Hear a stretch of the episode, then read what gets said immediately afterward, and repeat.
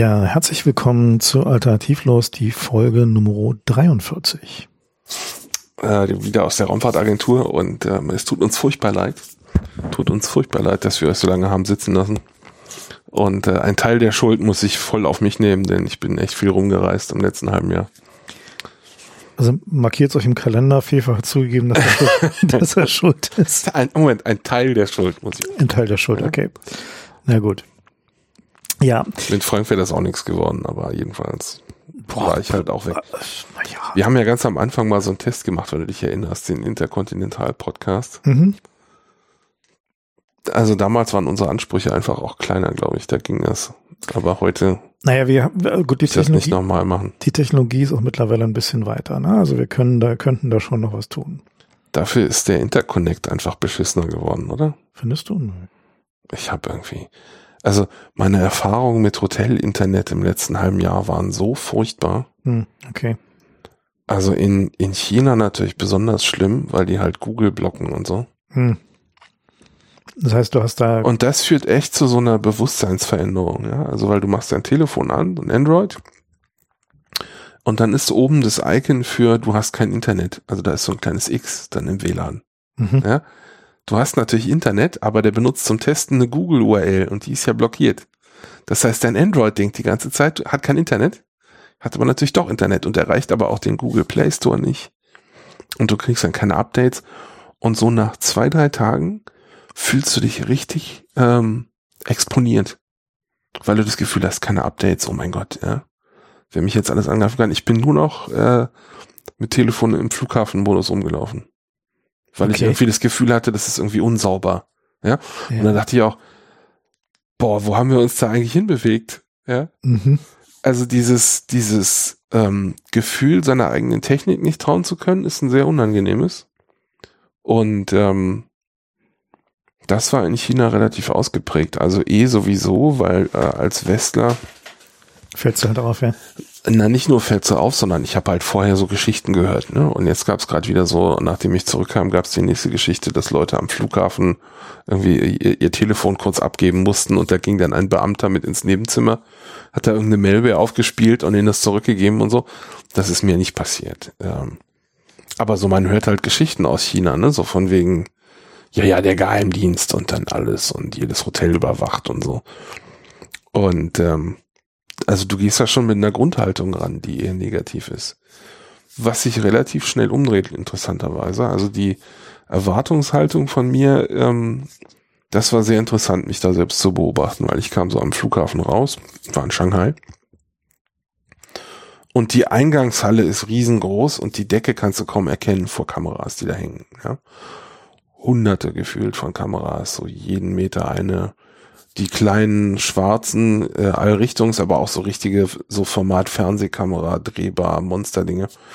Und du hast halt das Gefühl, so jeden Schritt, den du gehst, wirst du aus allen aus mehrere Perspektiven. Genau, wird alles irgendwie, also ähm, es fühlte sich an wie ein Überwachungsstaat, ja. Und dann äh, musste man da einmal durch so eine Batterie aus Security-Tests durch. Ja, das erste war so eine, so eine, die ganze Wand stand voll mit Automaten, wo man dann seinen Pass reintut und dann nehmen die, nehmen die irgendwie die Finger, Fingerabdrücke ab und, und macht ein biometrisches Foto vom Gesicht und so Scheiß. Also einmal die volle Batterie, ja. Aber was sie nicht wollen oder verlangen, ist, dass du die Schuhe ausziehst. In, in der Security. Das finde ich tatsächlich also, in den USA auch wirklich entwürdigend, muss ich sagen. Es ist auch wirklich, ja. also äh, ich glaube, in China muss sie nicht mehr den Gürtel ausziehen, ja. Also dieses Gefühl, und da habe ich dann gedacht, okay, also es geht offenbar hier um andere Dinge, ja, bei der Security. In, in China ging es auch nicht darum, dich aufzuhalten, im Gegenteil, die haben dann sowas gehabt wie so 50 äh, Zoll äh, Abfertigungsbeamte in ihren kleinen irgendwie Kabuffs.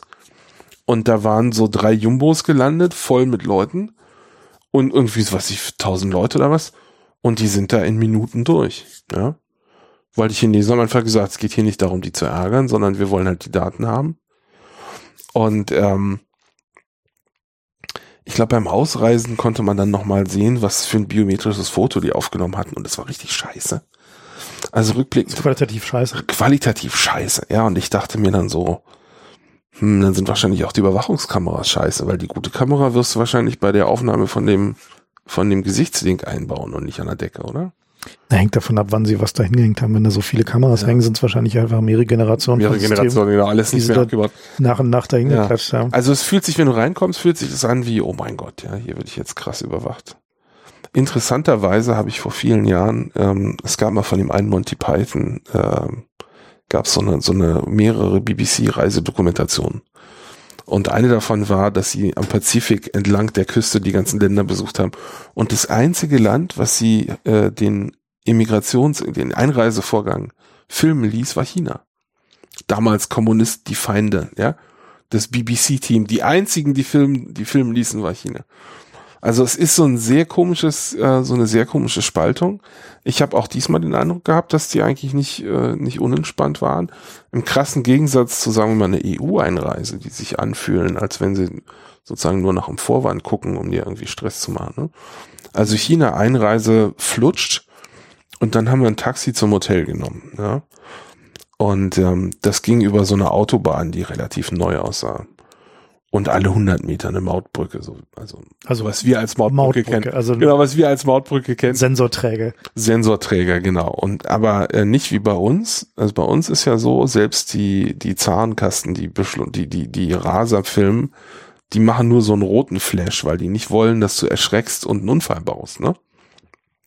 Nicht so in China. In China sind da Scheinwerfer dran, die dir in weiß ins Gesicht leuchten. Ne, du kannst also überhaupt nicht verpassen, dass da dass jemand ist, wird, ja, okay. dass, dass du gefilmt wirst. Ja? Und ähm, wir haben dann den Taxifahrer gefragt, ob, ob die Autobahn neu ist, also so ein bisschen irgendwie Gespräch führen, weil sie sah sehr neu aus. Und dann meint der Taxifahrer so, nee, nee, die ist voll alt, die haben wir schon vor zehn Jahren gebaut. Also so die Perspektive ist aber eine völlig andere in China, ja. Mhm. Da geht's, ähm, also was noch lustigerweise dazu kam, ist, war, dass, dass mein Kollege schon in dem, in demselben, beim selben Kunden schon mal war, eine Schulung gegeben hat vor, ich glaube, sieben Jahren oder acht Jahren oder so. Und da war das alles grüne Wiese, ja. Und wir kommen da jetzt also an. Keine einzige Wiese, weil ein breit so fettes Einkaufszentrum, mehrere Hochhäuser mit Wohnkram, eine U-Bahn-Station, ja. Ähm, der hat nichts wiedererkannt. Das sah alles komplett anders aus. Also was die Chinesen aus dem Boden stampfen in kurzer Zeit ist echt beeindruckend. Jedenfalls ähm, im Laufe des Trips gab es dann noch so ein paar andere Szenen, wo ich da, die erst so überwachungsstartmäßig waren. Zum Beispiel, wenn du da in eine U-Bahn-Station reingehst, gibt es so eine, eine relativ, also, also es gibt genug Platz für eine lange Schlange. Die Schlange war aber nicht lang. Und da ist dann am Ende so ein Metalldetektor wie am Flughafen, ja, wo du so dein Gepäck reinschiebst und so. Und so drei, äh, vier Polizei-Soldaten, irgendwie die Uniform so ein bisschen merkwürdig, ja, unklar. Ähm, und da schiebst du dann halt deinen Kram durch, wenn du Gepäck hast. Aber wenn du kein Gepäck hast, gehst du halt durch und nichts passiert. Ja, und da habe ich nichts aus den Taschen genommen vorher oder so.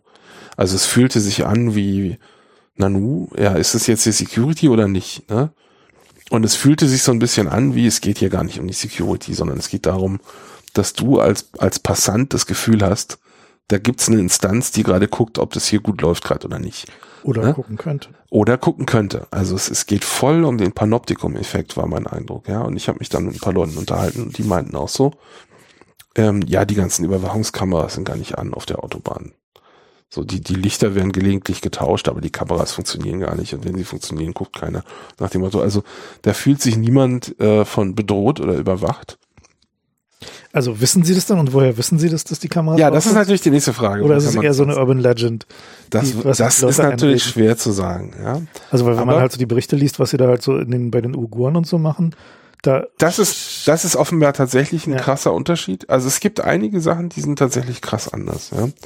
Aber noch kurz zu dieser Überwachungsgeschichte. Es gab bei uns ja die Story, ähm, dass sie dieses Social Credit System machen, wo ähm, zu deiner Person ein Konto geführt wird und da gehen Punkte drauf, wenn du dich gut benimmst und sie gehen runter, wenn du dich schlecht benimmst.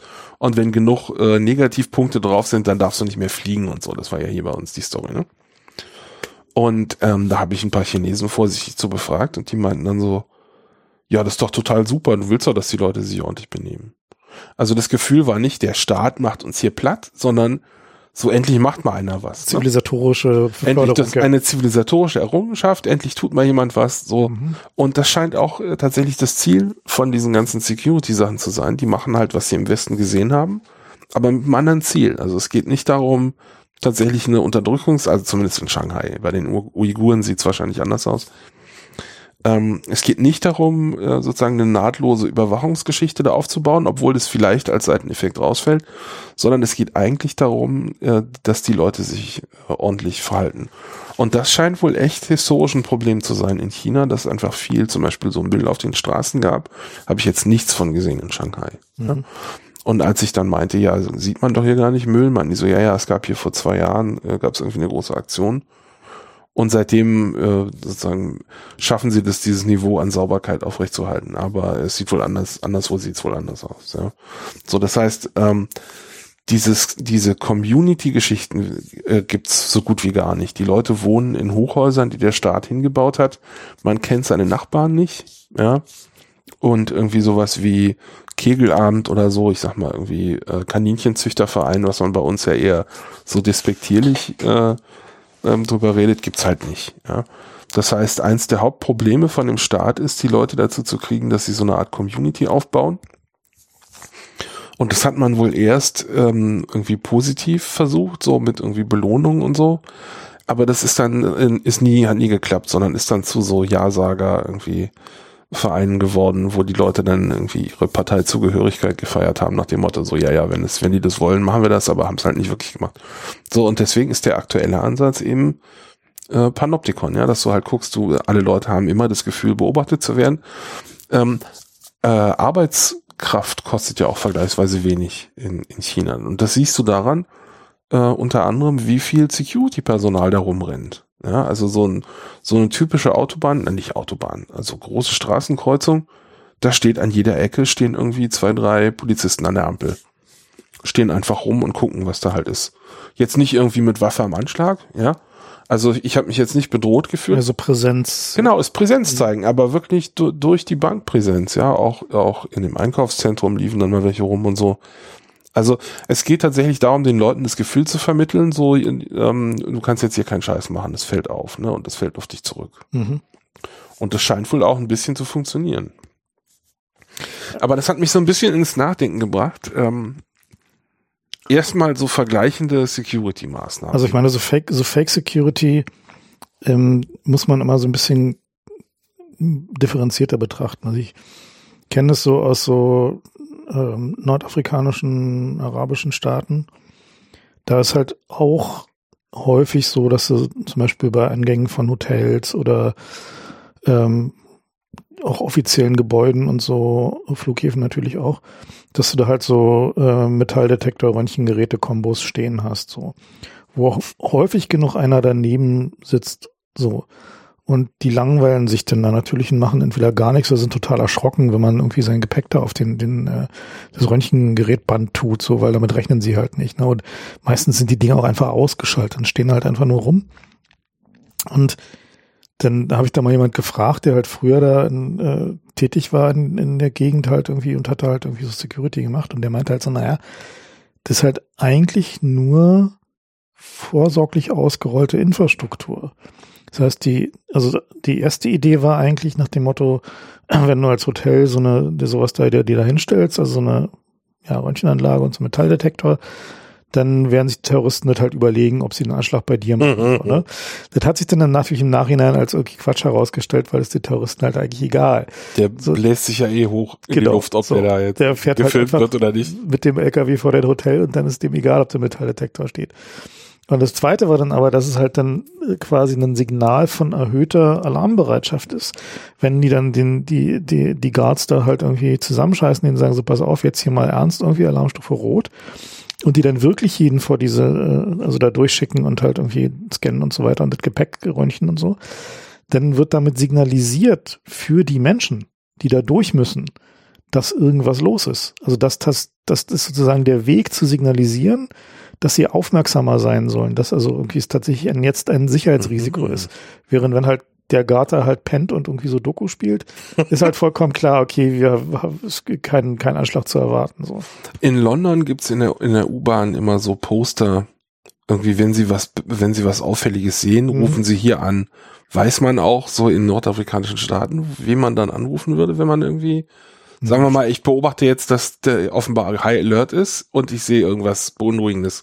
Da laufen wirklich auch überall Polizisten rum und so und irgendwelche Guards. Ah, ja. Also es ist halt selbe, selbe Prinzip, halt, es ist halt günstig da halt irgendwie und die und hat auch ein relativ hohes Prestige. Also in den meisten dieser Länder, also auch Arabien und so Marokko und so, ähm, versuchen viele Familien wenigstens einen, äh, ja sozusagen einen aus jeder Generation im Staatsdienst zu haben, damit du halt irgendwie äh, den Connect hast. Weil ganz Ja. viel funktioniert ja natürlich über diese Connections und wenn du halt einen bei der Polizei oder irgendeinem anderen Amt hast oder so, dann kann der halt wiederum Dinge regeln, die du tauschen kannst für andere Dinge, die du geregelt brauchst. Deswegen ist es halt auch so ein, sind die Apparate da auch so groß.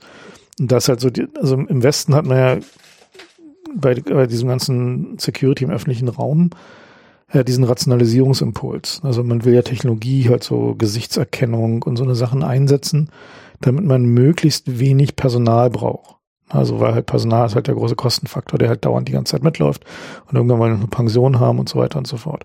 Deswegen haben wir auf, den- auf den U-Bahnhöfen irgendwie kein Personal mehr, deswegen werden da halt Leute angegriffen, weil da halt einfach niemand mehr ist, sondern halt nur noch eine doofe Kamera und äh, meine, wir haben ja irgendwie in Berlin hatten wir das Problem eine Weile lang, dass halt Leute in U-Bahnhöfen explizit vor den Kameras zusammengeschlagen wurden und die Leute hinterher mit den Videos geprotzt haben, die halt dann veröffentlicht wurden. Oh, feier. Ja, also es ist halt so ein, also, und das haben die da halt noch nicht, ne, sondern die benutzen halt die Technologie halt eher zusätzlich zu reichlich Personal.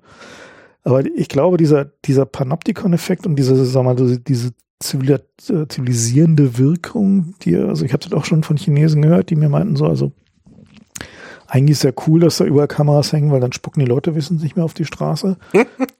so nach dem Motto irgendwie, wenn du wüsstest, wie es früher war, das irgendwie war völlig unaushaltbar, irgendwie, dann Ja. haben die immer auf die Straße gerotzt und so. Äh, oder ihren Müll dahin gekippt oder irgendwie sind irgendwie im Schlafanzug irgendwie einkaufen gegangen, was sie dann halt irgendwie auch nicht schön fanden und so. Also halt so diese, was du halt beschreibst, so diese, diese fehlenden Neighborhood-Geschichten, so, ne? Und die meinten halt auch so, dass also diese, diese Überwachungs, dieses Überwachungsgefühl halt erst dann anfängt zu nerven, wenn du jemanden kennst, für den es Folgen hatte.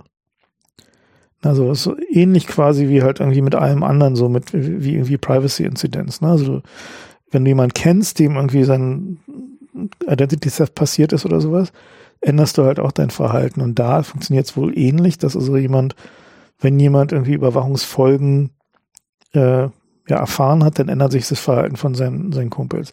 Und ein anderer Aspekt dabei ist natürlich, dass diese, diese Omnipotenz und dieses Allwissen der staatlichen Organe wird natürlich auch als Drohpotenzial benutzt. Also du kannst dich mit denen eigentlich nicht anlegen, so, ne? Und das ist halt so ein, und das spielt dann wiederum rein in dieses chinesische Ideal von der harmonischen Gesellschaft, also von diesem, wir wollen, dass die größtmögliche Zahl Menschen, dass es denen möglichst gut geht, so. Und wenn es halt irgendwie ein paar Leuten nicht so gut geht, dann ist es halt der Preis, der gezahlt wird. Also mich fasziniert auch immer ähm, sozusagen rückwärts rauszufinden, was eigentlich meine, ähm, woran ich Dinge festmache, ja. Und äh, mein mein erster Aha-Effekt war ähm, in in Mexiko, da war ich letztes Jahr. Und da ist es so, dass an den Geldautomaten der Banken so bewaffnete Wärter standen, Mhm. so Paramilitärs mit richtig äh, Sturmgewehr, ja. Und ich dachte so, oh mein Gott, ja, das fühlt sich furchtbar unsicher an hier. Und habe mich dann mit Leuten unterhalten und die meinten, ja, nach zwei Wochen oder so ist das, dreht sich das um. Mhm. Ja, dann denkst du so, an den anderen Stellen ist es unsicher. Hier Weil es gibt's steht ja kein Wächter da. Genau. So, und, ähm, und da, das finde ich ja die, die absolut gruseligste Vorstellung, dass sich so mein, mein Wertekostüm innerhalb von zwei Wochen umdrehen lässt, ja. Ich mal das so, also man, man nimmt ja von sich selbst an, das ist alles faktenbasiert und ordentlich irgendwie äh, nachdenken und so. Und eben nicht so rein emotionale, irgendwie Knee-Jerk-Reaktion. Ähm, aber so ist es dann halt wohl nicht, ja. Äh, Bei mir war jetzt in Mexiko auch noch, dass zwischendurch Bill Clinton zu Besuch kam, in dem Hotel ausgerechnet, in dem ich da übernachtete. Und der hat halt seinen Secret Service dabei gehabt. Ja. Und die laufen bedrohlich rum.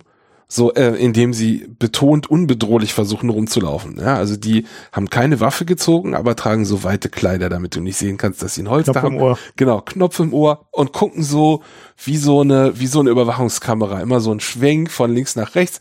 Hast du immer das Gefühl, die haben echt alles im Blick, weißt du, nehmen so große irgendwie greifende Schritte, raumgreifende Schritte und hast Gefühl, oh mein Gott, ja.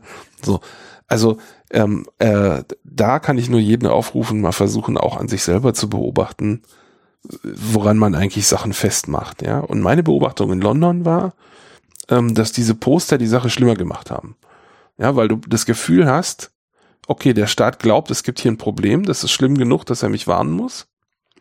Aber es ist, er, er, er stellt keinen hin, der mir hilft. Sondern da hängt Mhm. jetzt nur ein Plakat, ne?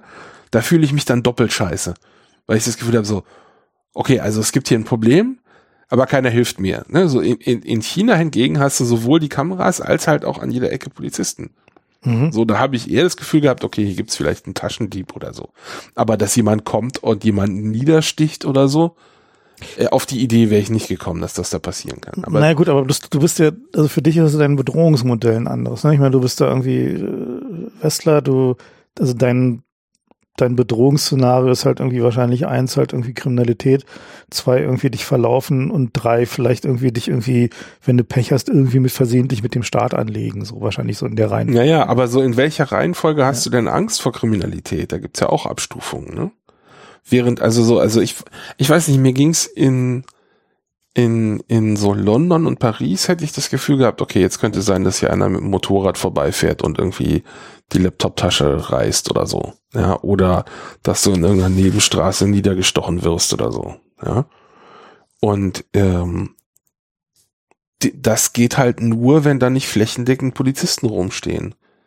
Und ähm, es gibt aber große Unterschiede, wie bedrohlich die wirken. Also die in Mexiko wirkten viel bedrohlicher, was jetzt wahrscheinlich auch an der Nachrichtenlage da liegt. Ja, da liest ja ständig Naja, irgendwie. und ich meine, die stehen Ist da auch halt mit, bedrohlicher. die stehen da halt mit Pumpguns rum. Ne? Ja, Also, und, und genau. Ich weiß nicht, ob das in China auch so ist. Nein, in. China überhaupt nicht. Die Nee. haben halt da vielleicht eine Pistole dabei gehabt Ja. oder so, aber alles schön im Holster und so. Während, während so die, die Guards haben die halt sozusagen schussbereit, ja. Mhm. Das ist auch eine Sache in Israel übrigens, die ausgesprochen spannend ist, weil eben der Militärdienst da äh, alle betrifft. Und äh, es gab wohl mal vor ein paar Jahren so eine Angriffsserie auf die Rekruten, die auf dem Weg in ihre, Mhm. Die Busse von denen, ja. genau, und dann haben die, naja, die benutzen halt die normalen Busse, es gibt da keine speziellen Militärbusse. Nee, aber wo sie sich dann gehofft Und dann sind wenn- die halt, dann sind die halt angegriffen worden. Und daraufhin hat das Militär gesagt, okay, dann müsst ihr jetzt halt eure Waffe dabei haben. Und das führt dazu, dass wir jetzt in, in, in Israel, ich war in Jerusalem und ganz kurz in Tel Aviv und ein bisschen in Haifa, dass du da ganz viele äh, so Soldaten eben rumlaufen siehst in Uniformen und viele von denen haben so ein fettes Sturmgewehr dabei. Gut, jetzt bin ich kein Waffenspezialist und kann also nicht mal diese- beurteilen, weißt ob das jetzt geladen ist oder nicht, aber man hat mir erzählt, das heißt Sorry-Gewehr. Genau, Sorry Rifle. Sorry Rifle, weil die eigentlich so groß und unhandlich ist, dass du im Bus gar nicht anders kannst, als damit irgendwie Leute anzurempeln. Ja. Und die sind ständig dabei, sich zu entschuldigen, weil sie gegen irgendjemand gegengekommen sind. und So. Also es ist eine sehr absurde Situation, weil die, die erste Reaktion, wenn du so ein Gewehr siehst, erstmal, oh Scheiße, bin ich hier im Kriegsgebiet, ja. Denkst du so, oh, oh, oh, irgendwie, ich habe das hier viel zu friedlich, friedlich eingeschätzt. Hier gibt's irgendwie verborgene Gefahren und dann fängst du an, die Sorgen zu machen. Und dann fällt dir aber auf, dass es so diesen ähm, irgendwie, ich sag mal, Hurra-Patriotismus gar nicht gibt. Also die sind jetzt nicht, oh, wir gehen jetzt in den Krieg. Ja, und es gibt auch keinen irgendwie, wir werden alle platt machen. Und es gibt nicht mal irgendwie, die Palästinenser sind doof. So irgendwie im, im, in der täglichen Konversation, sondern du siehst sie halt auf dem Weg in die Kaserne. Ähm, und das ist übrigens in den Projekten, in denen ich da war, auch, auch meinen Ansprechpartnern passiert, dass die dann plötzlich halt mal eine Woche oder zwei weg waren. Ja, ja, der muss zum Militärdienst. Also, Weil die dann zur Reserve gerufen wurden. ja. Und es ist völlig normal und da hat irgendwie auch niemand irgendwie ein Problem mit, ja. Also dieses, das war schon wirklich absurd. Da fü- fühlte ich mich wie so in, in Sterntagebüchern gab es so eine Story, wo auf einem Planeten irgendwie Leute von Meteoren erschlagen werden. Ja, und da, so ein bisschen kam mir das vor. Nee, der ist jetzt, der ist jetzt nicht da. Ja. Und überhaupt die Bedrohungslage in Israel fühlt sich sehr, sehr bizarr an. Also ich war jetzt, wie gesagt, im, eher im Norden. Aber als ich da war, gab es im Süden irgendwie Raketenangriffe aus dem Gazastreifen. Und teilweise flogen die Raketen bis Tel Aviv. Also es betraf schon äh, größere Wohngegenden. Ähm, und da gab es dann so einen Effekt, wie das zu meinem ersten Meeting, was irgendwie so Kick-Off-Meeting für das Projekt, war dann die Projektleiterin nicht da. Und da war nicht so, das ist mir noch nie passiert. Ja, ja, die ist im Süden, die muss gerade ihre Familie evakuieren. das ist aber so völlig normal irgendwie. Der Mhm. Tonfall völlig unaufgeregt. Ja, ja, die evakuiert gerade ihre Familie. Morgen ist sie wieder da, alles okay. Ne, so.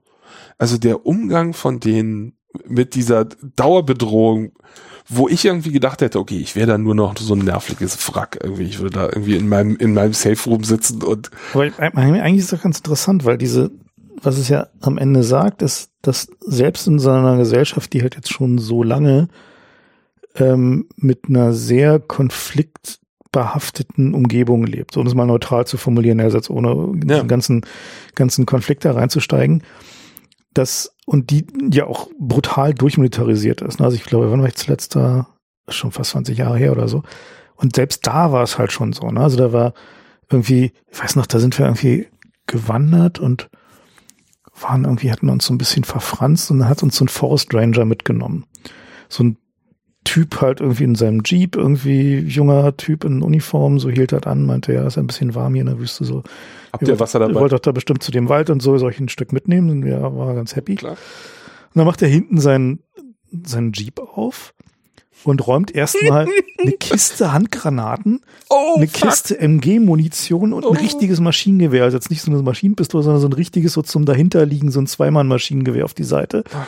Meint noch so entschuldigend, ja, ist hier Standardausstattung von dem Jeep, nervt mich auch total, aber wir sind halt hier nicht weit von Palästinensergebieten weg, um Platz für unsere Rucksäcke zu machen. So, ne? Also es war halt so richtig so Krasse Scheiße, ja. und, und dann auch so später halt irgendwie so immer wieder Leute, Pistole hinten im Hosenbund, selbst die friedlichsten Hippies, ja, mit irgendwie ja. ganz klar so schwer bewaffnet und diese, aber Aber nicht so Amerikamäßig, dass die dann ihre Wumme rausholen Nee, nee, und zeigen und so. nee, das ist mehr so. Überhaupt nicht, ne? ist Sondern die so, leben damit. Genau, das ist halt mehr so Werkzeug, wie du halt deinen, deinen Wagenheber dabei hast. So, Dein ja. Leatherman. ja. Und, aber wiederum, ist wiederum interessant, weil das halt ja doch eine Menge darüber sagt, wie groß unsere Bandbreite von Normalität sein kann. ne? Also Ja. ich meine, natürlich ist es psychologisch nicht gesund. Also ich meine, das ist halt vollkommen klar, dass das also jetzt nicht, nicht ohne Folgen bleibt, wenn du halt irgendwie mit, damit leben musst, dass du halt irgendwie im Zweifel bombardiert wirst oder erschossen wirst oder was auch immer. Also das macht natürlich was mit dir, aber trotzdem, dass halt unser Impuls, die Normalität der Gesellschaft aufrecht zu erhalten. Also einfach den, den Standard von wir fahren zur Arbeit und wenn die Leute neben uns grüne Uniformen anhaben und sich für ihre Rifle entschuldigen müssen, dann ist das halt so. Wir fahren trotzdem zur Arbeit. So, ne? also, diese, Ja. so, also dieses, dieses, dieser Drang, einfach die Normalität aufrechtzuerhalten. Ich glaube, das am Ende auch das, was uns davor bewahrt, dass diese, also dass dieser Security-Staat zu mächtig wird. Also, weil irgendwann werden halt diese Metalldetektoren ausgemacht, so, ne? Bisher. Und ich glaube, das ist halt der kritische Punkt, an dem China zum Teil schon ist, weil in dem Augenblick, wo es nicht mehr Menschen sind, also wo du nicht mehr Menschen brauchst, die auf die Kamerabilder gucken, sondern da halt irgendwie Machine Learning hintersteckt und diese Überwachung, also diese automatisierte Überwachung halt nicht nur zum Personal sparen, sondern auch um die menschliche Langeweile, weil nichts passiert, zu kompensieren benutzt wird. In dem Augenblick wird es, glaube ich, wirklich gefährlich. Und das ist, glaube ich, so der Moment, wo wir gerade dran sind. Also ich meine, wenn du so guckst, was in China passiert mit Videoüberwachung, wie die privatisiert wird. Also da gibt's halt so Angebote für Leute, die Läden haben. Da hängst du dir von irgendwie einer von den, den, äh, den Anbietern da, ich glaube, der heißt SenseNet, ähm, eine Kamera in den Laden oder zwei. Die streamen die ganze Zeit in deren Cloud. Den, die ganze Zeit. Und dann hast du eine App auf deinem äh, Telefon, die mit den Kameras, also für die, diese Kameras synchronisiert und äh, registriert ist. Und dann sagt dir die App Bescheid, wenn die Gesichtserkennung in der Cloud, zu der deine Kamera streamen, gesagt hat, übrigens, der Kunde, der da gerade reingelaufen ist, den haben wir schon mal als Ladendieb in einem anderen Laden gesehen. Oder der ist als, Oh. der ist als Gewalttäter bekannt. Oder der hat einen niedrigen Score. Pass auf. Und dann kriegst du die, sozusagen ein Foto von deiner eigenen Kamera, von dem Kunden mit der Warnung dazu auf dein Telefon. Ja. Und das ist ein kommerzieller Service. Das ist jetzt nicht, nicht Staat. Ne? Also der Staat hängt da halt auch mit dran an den Feeds natürlich. Und die können die halt benutzen. Aber das ist halt so die Zukunft, die die da auch normal finden, weil die halt sagen, harmonische Gesellschaft heißt halt, du darfst dich nicht daneben benehmen. Und wenn du dich daneben benimmst, dann gibt's halt noch so Methoden, wie du halt Reue zeigen und dich wieder sozusagen so ein bisschen hocharbeiten kannst. Aber davon, das sind halt nicht viele. Na, das, das ist halt ganz viel von dieser, was die Amis halt haben mit diesem Free Strikes Ding. wo die sagen, wenn wir dich dreimal beim Gras kaufen erwischen, kannst du lebenslang in den Knast wandern. Ja. Das ist da auch so. Also die dahinter steckt halt diese äh, diese Ideologie von wer also dem dem Criminal Mind so ne. Also es gibt halt kriminelle Menschen und kriminell kann da eben nicht nur heißen klaut halt oder macht halt sonst irgendwas, was halt irgendwie äh, tatsächlich ein, ein äh, Verbrechen ist, äh, sondern die werden dann halt so eingestuft. Die sind dann halt Du bist jetzt halt bekannt Genau. als, als böse. und meine, das haben wir Ja, in der und das ist aber nicht nur bei so Überwachungskram, sondern auch bei richtiger Kriegsführung ist das gerade ein, ein Trend, ist mein Eindruck. Also es gibt gerade die Stories, dass die alle in diesen Hyperschallwaffen bauen Mhm. und die erzwingen äh, praktisch, dass du keine Zeit hast, da noch einen Menschen eine Entscheidung treffen zu lassen. Ja, die greifen so schnell ein, das kann nur noch eine KI machen. Ja. Ja, also so ein ähnlicher Trend. Also mein Eindruck aus China war, ähm, die, die würden gerne, aber so richtig äh, gut funktionieren tut die Technik noch nicht. Also ich weiß natürlich nicht, wie die Überwachungszentren von innen aussehen. Und mir hat jemand ähm, eine Mail geschrieben dazu, der irgendwie erzählt hat, er hat irgendwie im, im Bus irgendwas liegen lassen, irgendwie Portemonnaie oder so. Und ist dann da zu der, zu den Behörden gegangen und wollte also tracen, ja. Und dann haben die ihn da einfach das Footage sehen lassen von den Überwachungskameras. Und er meinte, das ist schon beeindruckend, was die da alles gefilmt haben. Also es ist nicht so, dass das alles in die Tonne geht, was gefilmt wird. Mhm. Aber so diese Gesichtserkennung ich- ist bisher mein Eindruck, dass es eher, also es gibt gelegentlich so Meldungen aus der, äh, auch aus den Unis und die, die Zahlen sind großartig, was sie da erkannt haben wollen, aber ich glaube das noch nicht. Also was die, was die machen, ist ähm, auf der technischen Ebene, äh, weil sie erkannt haben, dass Gesichtserkennung alleine nicht funktioniert, machen die Sensorintegration. Das heißt, die nehmen alles, was sie an Merkmalen finden können, nicht nur Gesicht, sondern auch Größe, Gang, also wie jemand läuft, Klamotten, also wie diese, also was du für Klamotten anhast, bis hin zur Erkennung von Marken und Modelljahren. Da gibt's halt Datenbanken, gibt's ja von Klar. welche Klamotten wurden in welchem Jahr verkauft, von welcher Marke. Und dann werden noch die Beacons aus deinem Telefon, insbesondere Bluetooth und WLAN dazu integriert. Mhm. Und das ist halt so das, das was so die, die Marktführer in einem chinesischen Überwachungsbereich da machen, so. Also die, die Kameras, klar, aber also da steigt halt die Auflösung immer weiter. Mittlerweile sind wir so bei, ich glaube, 12 Megapixel sind so die Standardkameras, mit denen jetzt so gestreamt wird und die haben auch so 30-fach Zoom-Optiken, wo man also richtig, äh, also die Pickel auf der Nase zählen kann, wenn du will. Und kann nicht mehr lange dauern, bis die auch Iri, äh, Irisse lesen können, Iridien. Ähm, also ähm, Ja. sehen können. Aber der, der Trick ist eigentlich, dass sie, wenn sie, also eine Person als Objekt zu identifizieren, heißt halt, man nimmt halt so viele Gesichtsbilder, wie man von der kriegen kann. Wenn man dazu nichts findet, ist auch erstmal egal. Dann nimmt man noch die Klamotten, extrahiert den Gang, also sozusagen die Geometrie des Skeletts.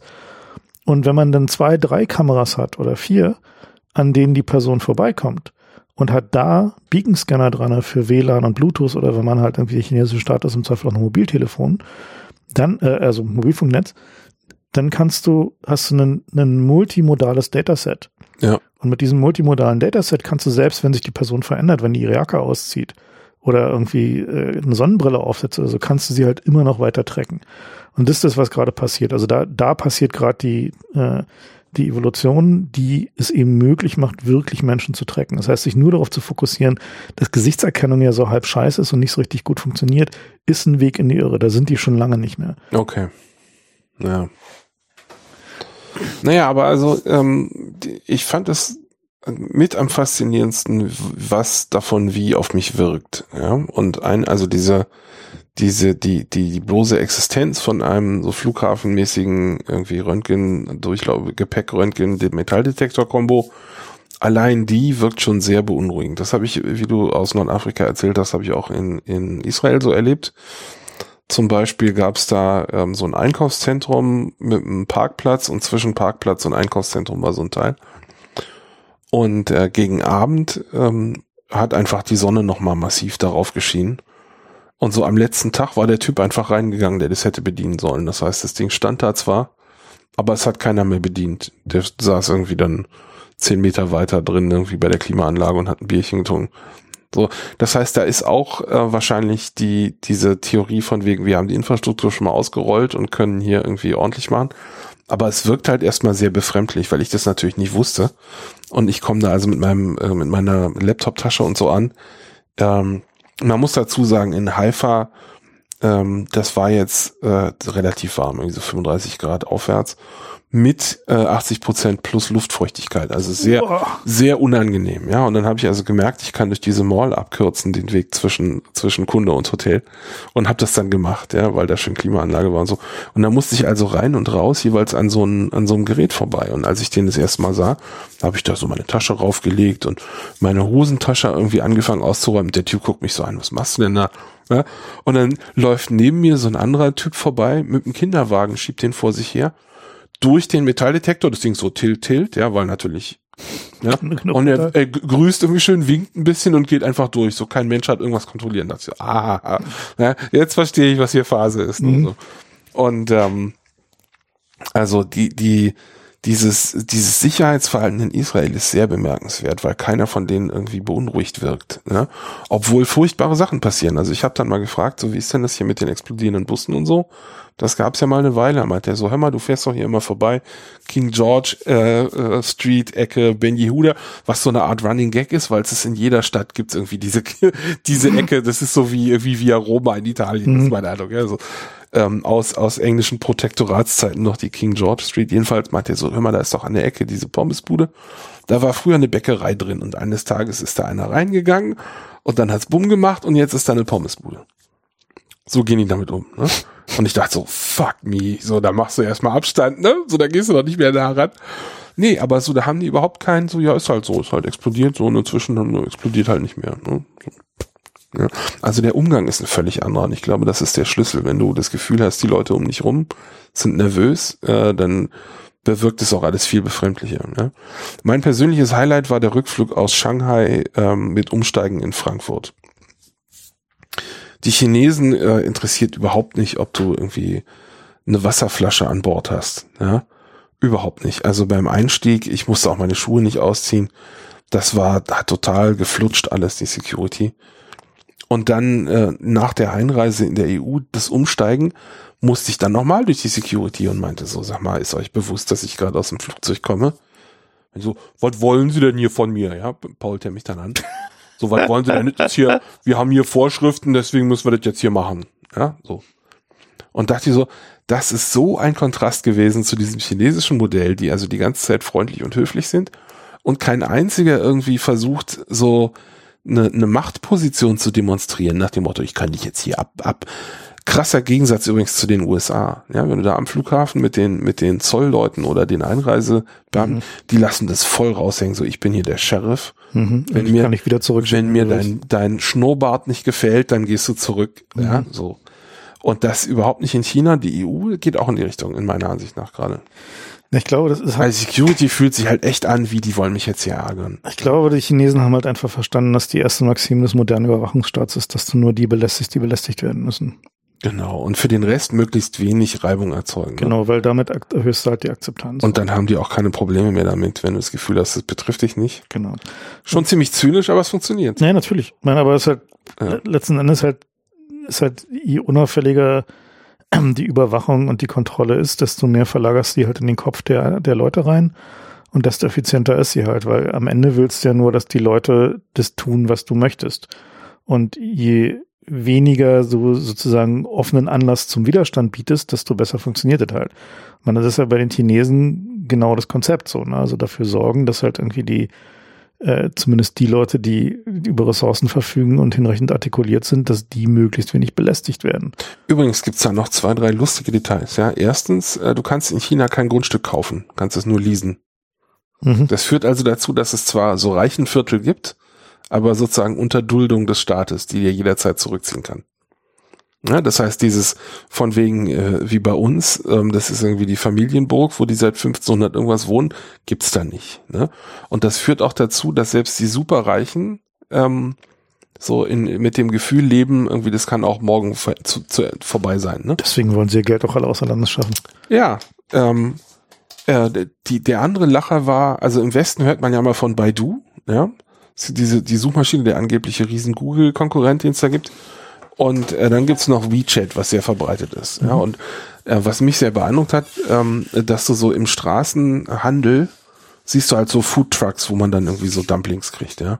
So zu essen halt. Oder so auch Kleinstverkäufe, sowas wie irgendwie Stifte, Papier, ähm, Blumen, äh, werden online bezahlt. Mit dem Telefon, aber nicht mit irgendeiner App und NFC wie bei uns, sondern mit äh, QR-Codes. Ja, das heißt, der eine zeigt dann so einen QR-Code irgendwie mit, mit, mit der Rechnung. Ich will jetzt so und so viel, was weiß ich, 40 Cent haben für diese Minimalbuchung. Der andere scannt das mit seinem Phone und dann geht es irgendwie äh, über WeChat zur Bank oder was weiß ich, wie die Integration da funktioniert, habe ich nicht genau geguckt. Das ist äh, tatsächlich ein eigenes Pay-System, das Aber es ist echt bemerkenswert, wie das flutscht. Und zwar so stark, dass es zwar für Touristen Geldautomaten gibt, aber die sind dann so komisch. Also ich weiß nicht, ob ihr mal drauf geachtet habt, auf so einer PC-Tastatur und beim Telefon sind die, ist, ist die Zahlenreihenfolge anders. Mhm. Ja, die Null ist unten und dann geht's einmal irgendwie eins bis drei äh, nach oben und einmal geht's nach unten. Ne? Mhm. So und äh,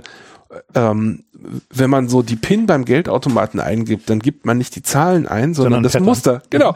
Und das hat nicht funktioniert in China beim ersten Mal. Und dann gucke ich da hin und stelle fest, das ist andersrum. Das Telefonanordnung. Ja, weil einfach das benutzt überhaupt kein Chinese. Die haben das da hingebaut, weil sie dachten, naja, die Touristen wollen es halt haben. Ja, so.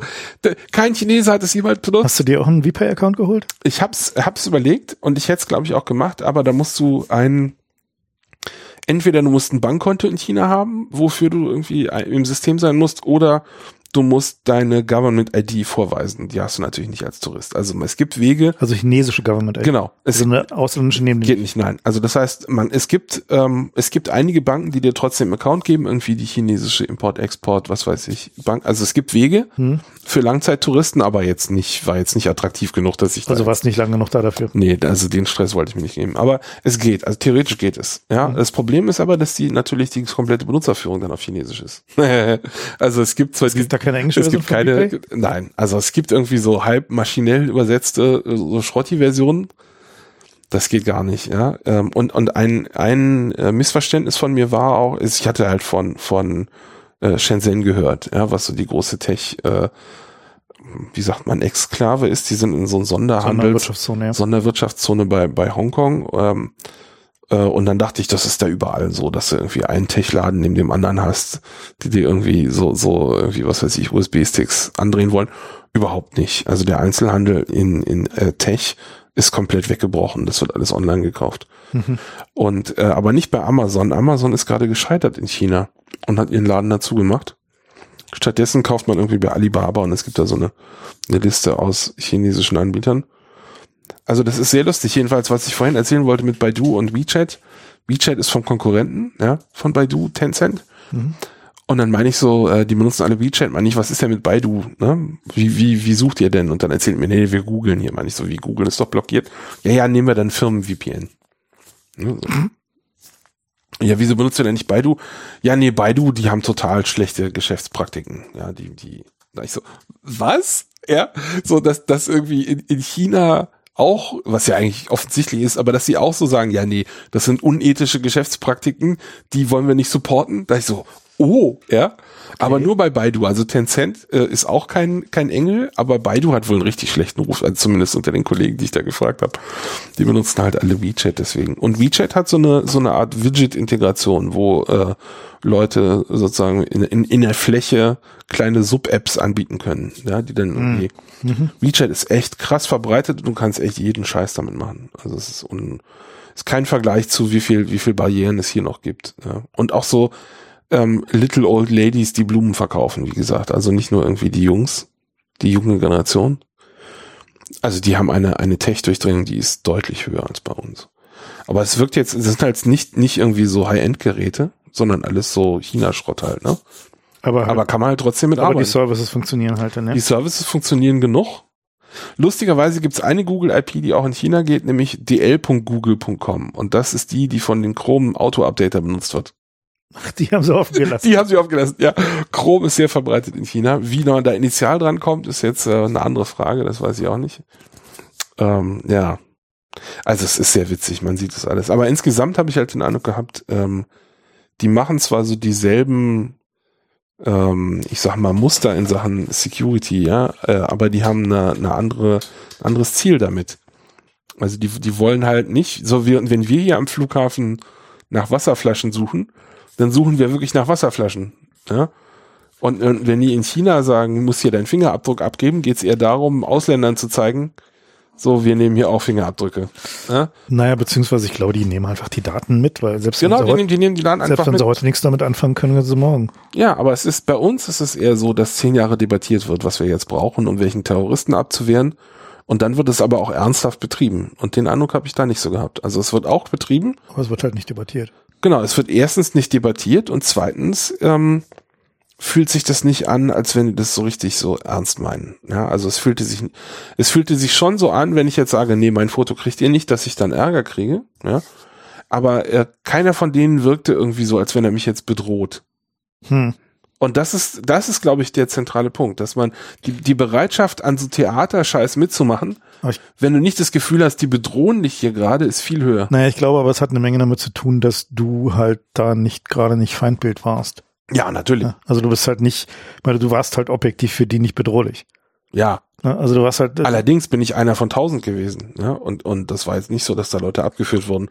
Im Gegensatz zu den USA, ja. Wo, wo dann kriegst du irgendwie so einen roten Wisch in deinen Pass und dann äh, heißt es, warten Sie mal hier und dann kommen so drei Bewaffnete und führen dich ab. Also dieses, so dieses Gefühl von wegen, ich bin hier mit einem Bein im Knast, äh, überhaupt nicht gehabt in China. Mhm. Interessant. Das fand ich wirklich bemerkenswert. naja, also ich meine, das wird ja jetzt sowieso noch sehr interessant mit dem, mit dem äh, Handelskrieg.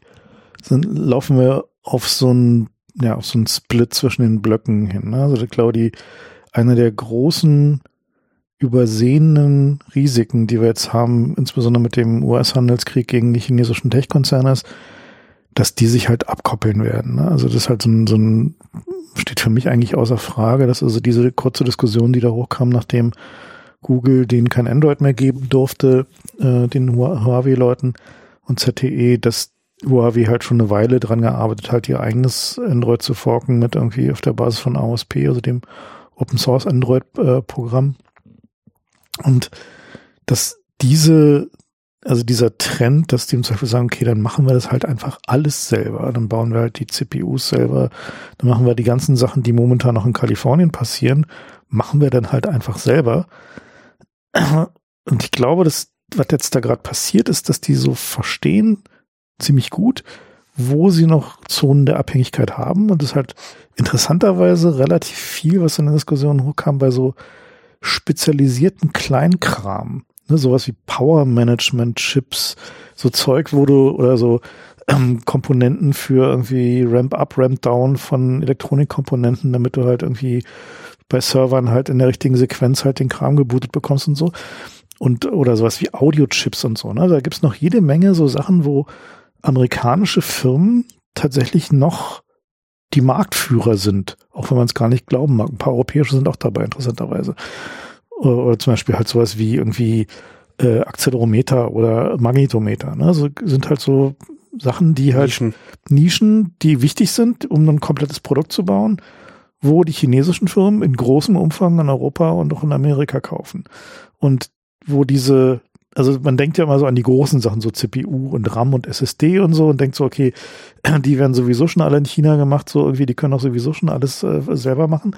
Aber jetzt bei diesen, dieser Embargo-Geschichte gab es so einen kurzen Moment, wo klar wurde, okay, da sind halt noch jede Menge Sachen, die die Chinesen noch nicht haben.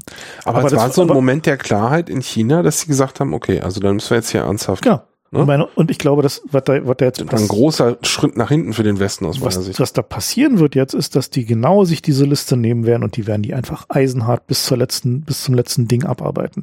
Mir ist es neulich passiert, da fiel mir auf, dass es mittlerweile chinesische Firmen gibt, die so Trusted Computing Modules bauen, so TPM-Module. Ja, klar. Ne? Kannst du mittlerweile, und zwar beim, beim Reverse Engineeren einer chinesischen äh, ähm, over, äh, also äh, äh, Videokamera. Äh, also halt so eine Überwachungskamera. Hast du so einen Chip gefunden?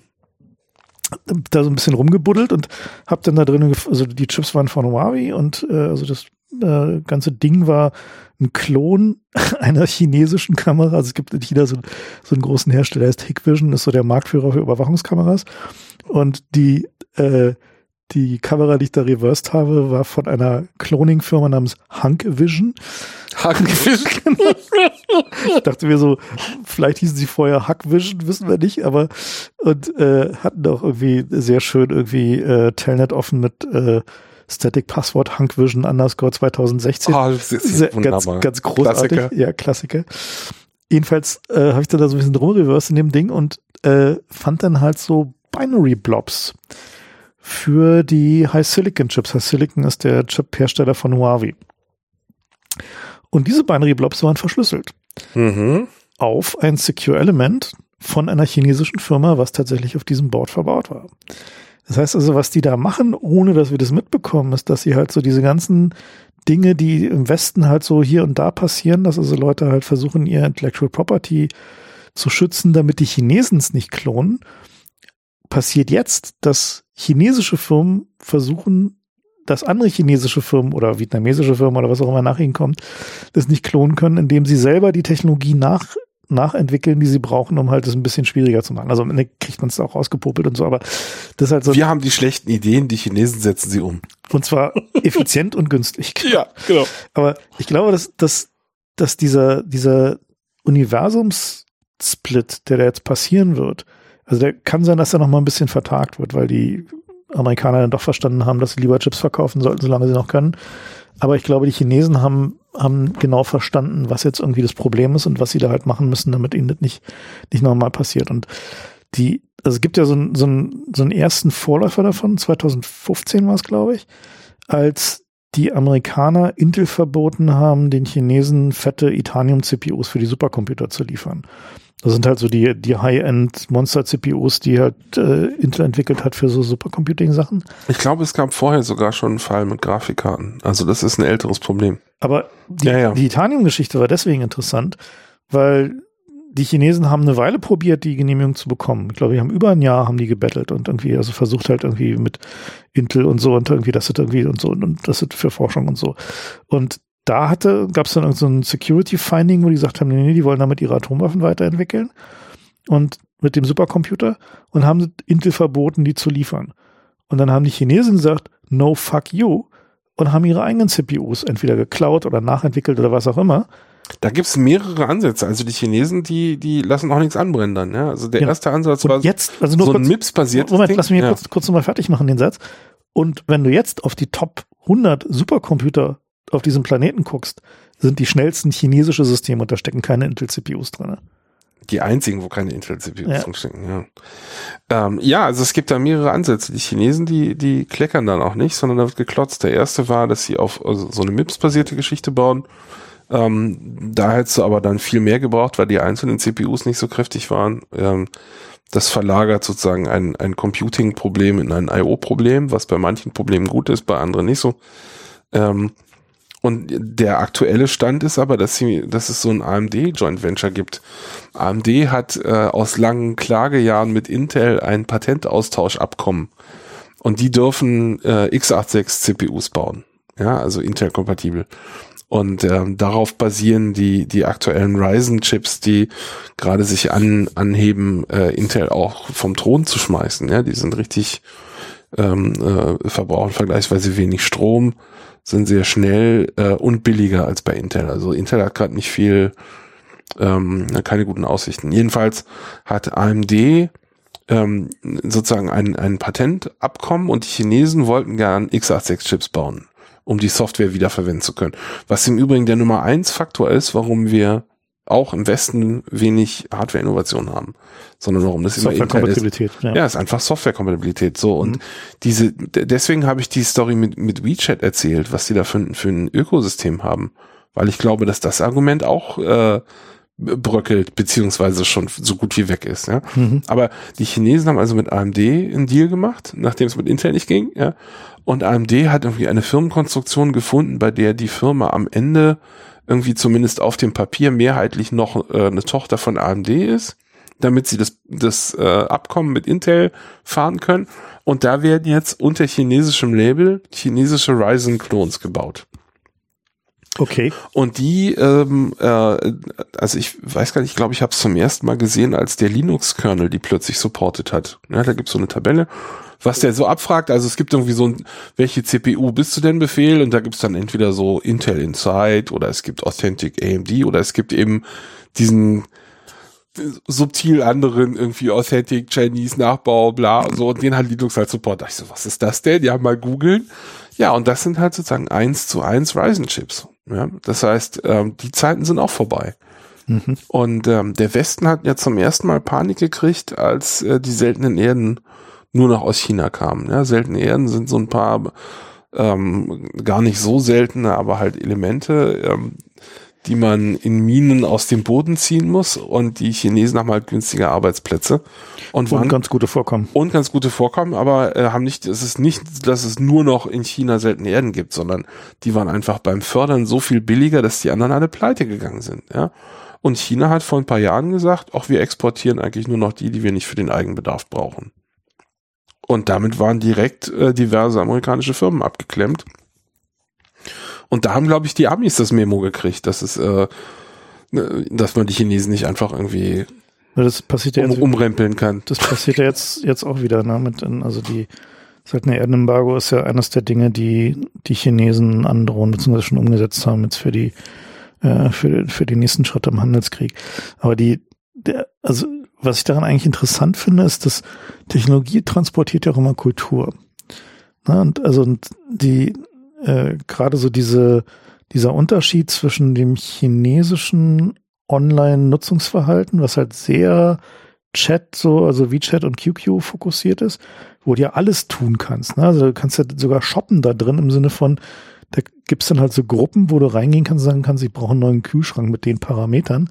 Und dann machen die Händler halt so Angebote. Und wenn dir das Angebot zusagt, dann sagst du halt, nehme ich. Und in dem Augenblick hast du schon bezahlt und der Händler kriegt dann halt irgendwie deine Lieferadresse irgendwie aus dem System und so. Das ist also ein sehr viel anderes System als jetzt hier so diese Amazon-basierten äh deutlich weniger zentralisiert und, mhm. und mehr so, äh, der, die Plattform ist tatsächlich nur eine Plattform.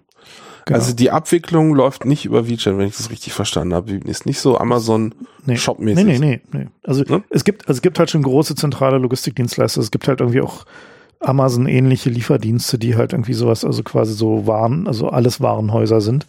Es äh, gibt auch sehr kleine, kleinteilige Genau, aber es gibt halt eben aber auch so diese und so Leute mit einem privaten E-Roller, mhm. die dann da, also ich, das war eine Sache, die mir echt aufgefallen ist, wie viele E-Roller es da gibt. Ich dachte erst so, oh, weil, weil die sahen aus wie so alte, ähm, wie heißt So Zweitakter? Genau, so Zweitakter-Dinger und dann fiel mir auf so, das stinkt ja gar nicht, ne? Und dann, mhm ach, die sind alle elektrisch, guck mal einer schau, ja. Und dann sagst du so, ähm, das, das Laden von denen wird über existierende Infrastruktur mit abgewickelt. Da kannst du sozusagen beim Kiosk an der Ecke, wenn du irgendwie eine Zeitung kaufst, kannst du auch deinen, deinen alten Akku abgeben und dann gibt er dir einen anderen Akku. Mhm. Ja, so. Ähm, aber die, die Infrastruktur, die die im Nix aus dem Boden ziehen und nicht nur staatlich, sondern auch Peer-to-Peer-Infrastruktur, fand ich echt bemerkenswert. Also da habe ich gedacht, so, okay, ähm, Europa ist irgendwie auf dem absteigenden Ast im Vergleich. Ja? Also bei uns dauert es Jahrzehnte, bis wir irgendwas gemacht haben.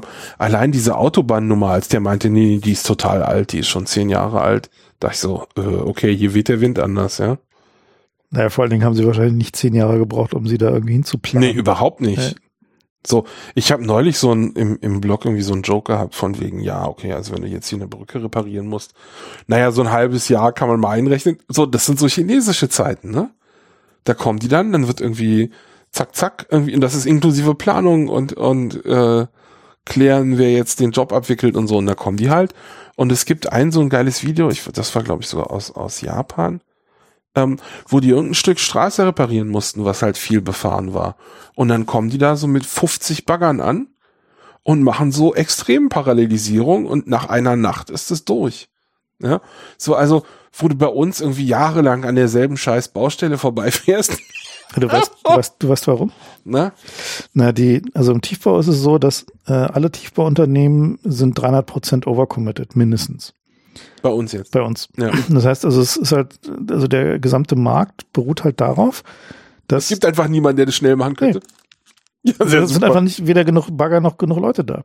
Mhm. Sondern alle, also alle Tiefbaubaustellen, wenn du die mal anguckst und wenn du mal so einer vor der Tür hast, man sieht es dann immer an den Parkverbotsschildern, für welchen Zeitraum denn so ein Parkverbot eingerichtet Ja, so wird. ne? bis 2023. So, also es ist dann halt so irgendwie, also irgendwie so bei mir in der Straße gerade irgendwie, da wird ein Gully, glaube ich, getauscht, also ein Gully-Schacht. Ja? Und dafür ist ein dreiwöchiges Parkverbot eingerichtet. Am Tag eins kamen sie, haben das Dixie aufgestellt. da weiß man schon mal, okay, wenn das Dixie da steht, dann passiert langsam was. Tag zwei war der obligatorische Sandhaufen da. Tag drei haben sie die Straße aufgerissen, also den Gehweg aufgerissen. Ich dachte, boah, was ein Fortschritt hier. Und dann passiert jetzt die letzten Tage nicht so viel. Ich dachte schon jetzt, okay, jetzt geht's hier los und dann tickern sie die ganze Das Straße lang. Gerät, was gebraucht wird, ist gerade woanders verbaut, meinst du? Ja, ich hatte schon Sorge, weil halt irgendwie, die, die haben relativ langen äh, Abschnitt gesperrt und dachte, so mit Schlafen wird dann wohl nichts, wenn sie da den Gehweg Mhm. aufreißen und so. Naja, bis auf so, die, so eine kleine symbolische Stelle, die in dem Sandhaufen ist nichts passiert. Naja, und was passiert da halt? Die Leute, die es da gemacht haben, sind schon auf der nächsten Baustelle und machen da wieder ein paar Handgriffe und dann ziehen die weiter zur nächsten Baustelle und machen da ein paar Handgriffe.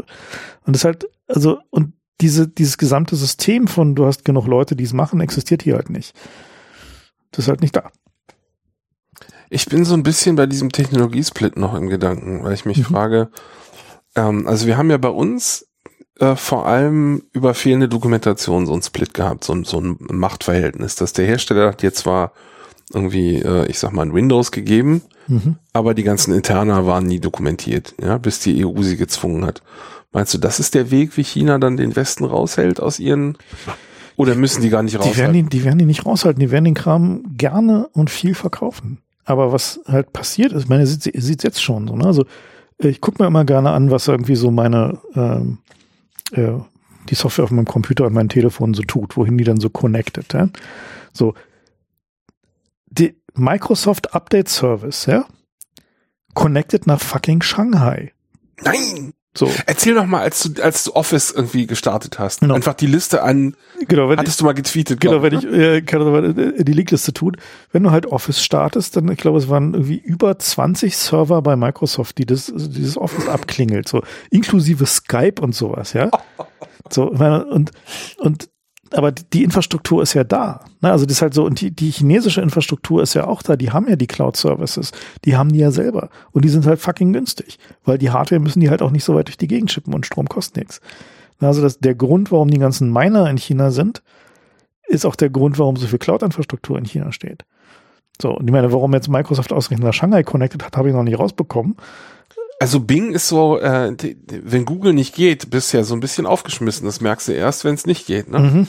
Ähm, und ich habe dann versucht auszuweichen auf Bing, das war gut verfügbar in, in China und Yandex, das waren so die beiden, die mir einge... Weil Baidu gibt's da zwar, aber hat halt auch kein Englisch-Button. den Hast du. DuckDuckGo probiert? DuckDuckGo habe ich nicht probiert. Also, weil damit, also das was ich so als Standard-Search-Engine benutze und pff, also ich würde sagen so, DuckDuckGo hätte ich mal probieren können. Na, ich wollte halt vor allem so Kartennavigation haben, das war Ach so mein okay. Hauptproblem. Ja, nee, ne? gut, dann muss es wahrscheinlich. Und also die Bing-Karten, also ah, da gab's dann noch so Also Details. was, was übrigens gut funktioniert in, in so Gegenden, wo, äh, also wenn du Google Maps nicht benutzen willst oder Google Maps halt schlecht ist, ist halt natürlich erstmal OpenStreetMap. Funktioniert also erstaunlich gut in vielen Gegenden. Interessanterweise hier, also hier, also von äh, Ja, Nokia, ne? Ähm, war ich sehr überrascht, dass es in vielen Weltgegenden, wo es sonst irgendwie eher nicht so geil ist und selbst die OpenStreetMap so ein bisschen versagt hat, dass die dann, also was eigentlich immer so meine erste Wahl ist, dass die dann da trotzdem immer noch irgendwie ziemlich gute Karten hatten. Ja, also bei Kartendiensten äh, gibt's noch so ein Detail, dass die einzige Quelle für Kartenmaterial in China tatsächlich der Staat ist und der Mhm. verkauft dir ein eigenes Koordinatensystem. Und wenn du das äh, falsch, äh, also einfach importierst, Mhm. bist du so ein paar Meter verrutscht. Und das heißt, das betrifft unter anderem wohl Google Maps, habe ich mir erklären lassen. Wenn du also versuchst, in China mit Google Maps zu navigieren, kommst du falsch raus. Ja, na super. Ja, und ich so, ah, wirklich, ja. Also bei, der ganzen Hightech, die wir so haben, ja, die ganzen geilen Verfahren, die wir uns überlegen, an so einer Scheiße scheitert das dann. Ja, aber also es war, es war ein Elend, ja. Ähm, und äh, ich meine, man kann es den Chinesen ja nicht übernehmen. Warum sollten die denn ihre Dienste jetzt auf Englisch anbieten, ja, für die paar Touristen, die da. Mm, Naja, Ja. also man, man muss auch bedenken, Weißt du, wenn du hier eine Milliarde Chinesen hast und da hast du, lass es 100.000 sein, die irgendwie auf Englisch zugreifen würden. Ja, das fällt einfach überhaupt nicht ins Gewicht. Das ist halt eine zu kleine Minderheit für. Ja, wirklich. Um Aber doch für die harmonische Gesellschaft Tat. von Relevanz zu sein. So sieht's aus. Allerdings, äh, was man natürlich auch sagen muss, dass diese, dieser technologiekulturelle Aspekt bezieht sich natürlich auch auf die Daten. Also wenn man sich so anguckt, wie äh, chinesische Hightech-Firmen funktionieren, dann ist dagegen Google an vielen Stellen ja geradezu noch irgendwie nett. Na, also wenn halt jetzt zum Beispiel irgendwie so den typischen chinesischen, auch in Europa äh, verkaufenden äh, ähm, Mobiltelefonanbieter anguckst. Na, also wenn du halt zum Beispiel so ein, dir so ein Xiaomi-Telefon holst, in der Default-Installation, also in Europa geht's noch, aber wenn du jetzt irgendwie so in Asien oder Afrika so ein Xiaomi-Telefon holst, das Ding telefoniert so viele Daten nach Hause, das glaubst du nicht.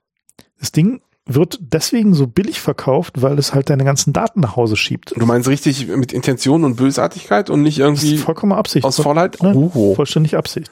Das ist tatsächlich das Businessmodell, die verdienen ihr Geld damit. Krass. Weil sie darauf halt wiederum Services machen können. Und da gibt's dann halt so Services wie zum Beispiel Mikrokredit, also Payday Loan Services, oh. die deine Location die ganze Zeit abschnorcheln und wissen, wenn du nicht zur Arbeit gehst, und dann canceln sie halt deinen Loan oder deine Zinsen steigen. Ui. Ne, so Sachen. Also das halt man, und, und sowas, sowas passiert halt, also in der Regel außerhalb von Europa, also halt gerade so Indonesien oder Philippinen, äh, Teile von Afrika, ähm, werden solche Services halt ausgerollt auf der Basis von diesen ultra billigen Telefonen, die zum Teil wirklich at cost oder drunter verkauft werden, weil die Remonetarisierung über die Daten kommt. Und wir waren ja bis, also bis mir mal jemand erklärt hat, war ich da so eher so der Illusion anheimgefallen, okay, so Daten von. Die sind halt billig. So, nee, vor allen Dingen, dass Daten von Leuten außerhalb, sag mal, der, der Hocheinkommenszonen im Westen nicht so viel wert sind.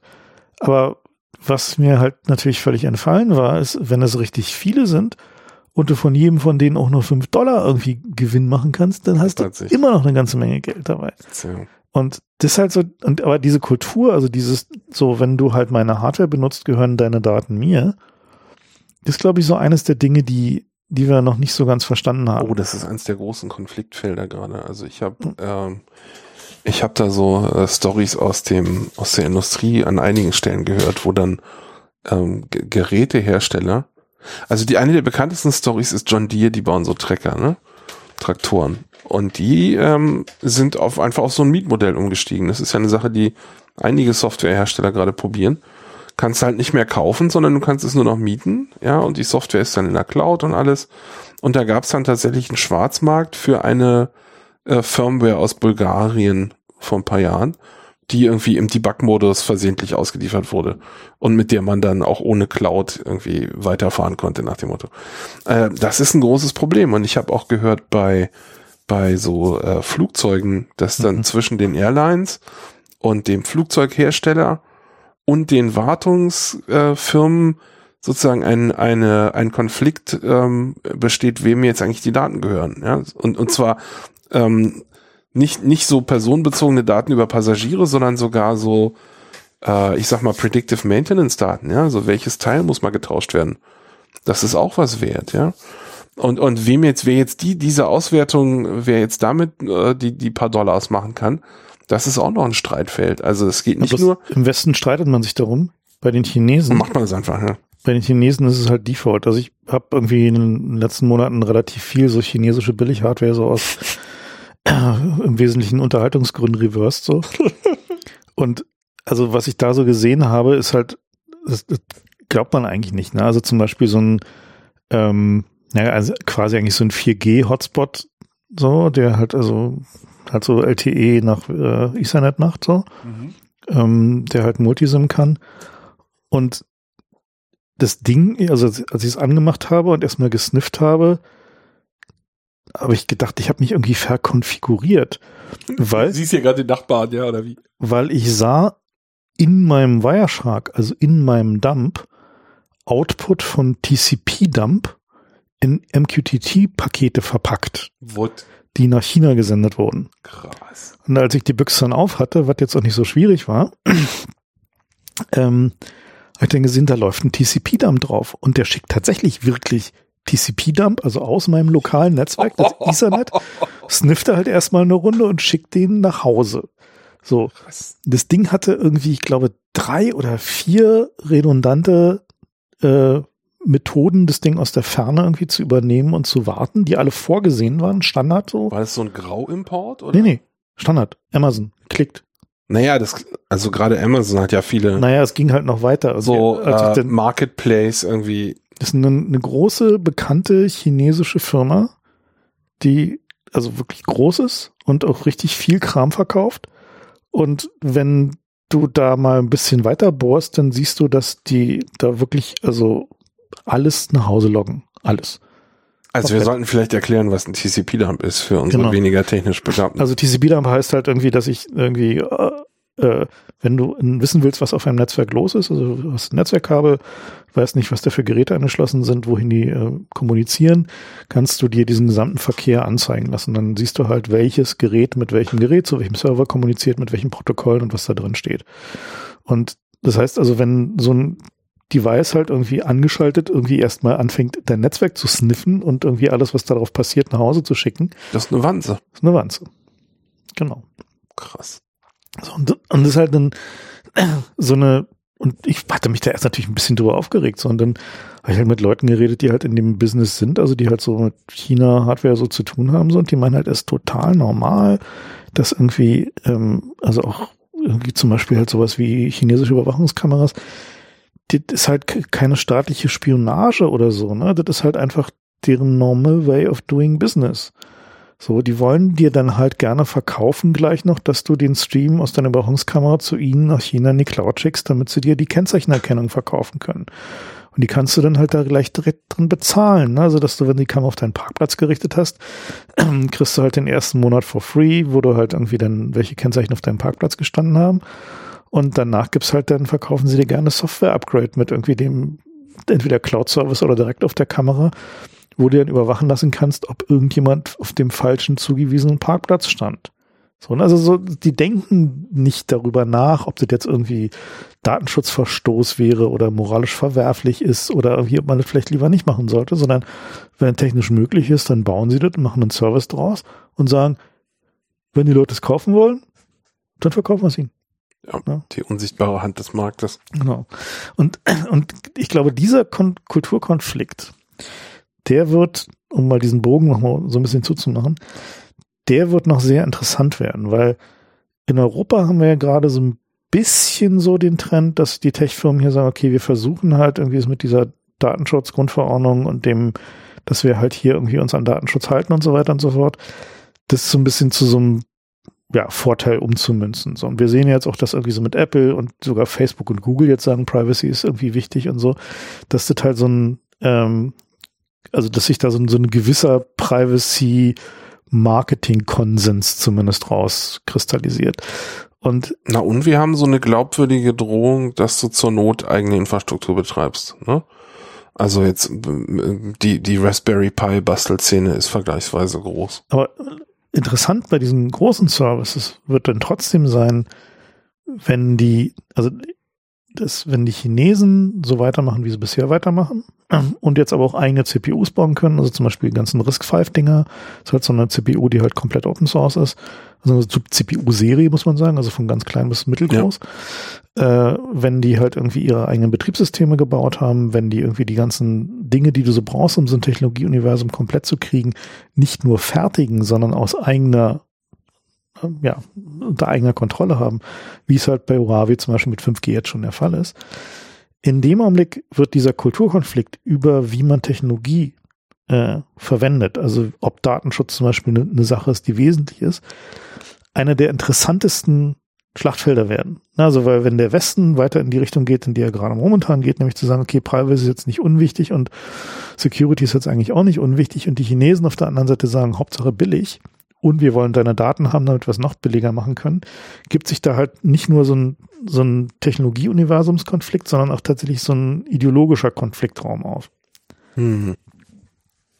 Vielleicht. Aber nur mal so als Ja, aber also ich, ich mache mir immer Sorgen, ähm, ob ich als Einzelner mich dann noch realistisch wehren kann. Ja, das ist immer so die Frage, die mich umtreibt bei sowas. Natürlich nicht. Und im Moment kannst du zumindest dir noch einen eigenen Router bauen. Naja, ich bin da schon ein bisschen fundamentalistischer Ja, gut, als andere. Du, du ja, aber ich sag mal, jemand, der halt, Nee, aber auch, also wie, es ist natürlich immer die Frage, wie viel Aufwand du zu gehen bereit bist. Aber so, wenn du möchtest, kannst du im Moment äh, einen Internetrouter haben, der mit deiner eigenen Software läuft. Ja. Also, ähm, und, und du kannst irgendwie ein Linux benutzen, ja, und du kannst, äh, weiß ich, also du kannst einen Großteil deiner, deiner, du kannst sogar ein Smartphone, wenn du wirklich krass drauf bist, kannst du sogar ein Smartphone mit freier Software betreiben.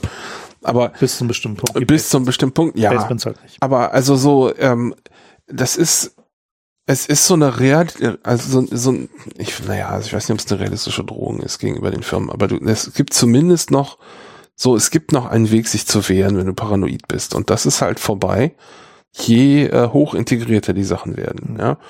Ähm, der Ryzen ist schon so eine Sache, der ausgesprochen hoch integriert ist, weil sowas wie ähm, äh, PCI Express und, und RAM-Controller, was früher alles eigene Komponenten auf dem Mainboard waren, ähm, das ist alles in den Prozessor gewandelt. Und gerade bei den so Smartphone-Geschichten, da gibt's ja überhaupt nur noch so SoCs, die sind ultra hoch integriert, da ist fast alles schon eingebaut.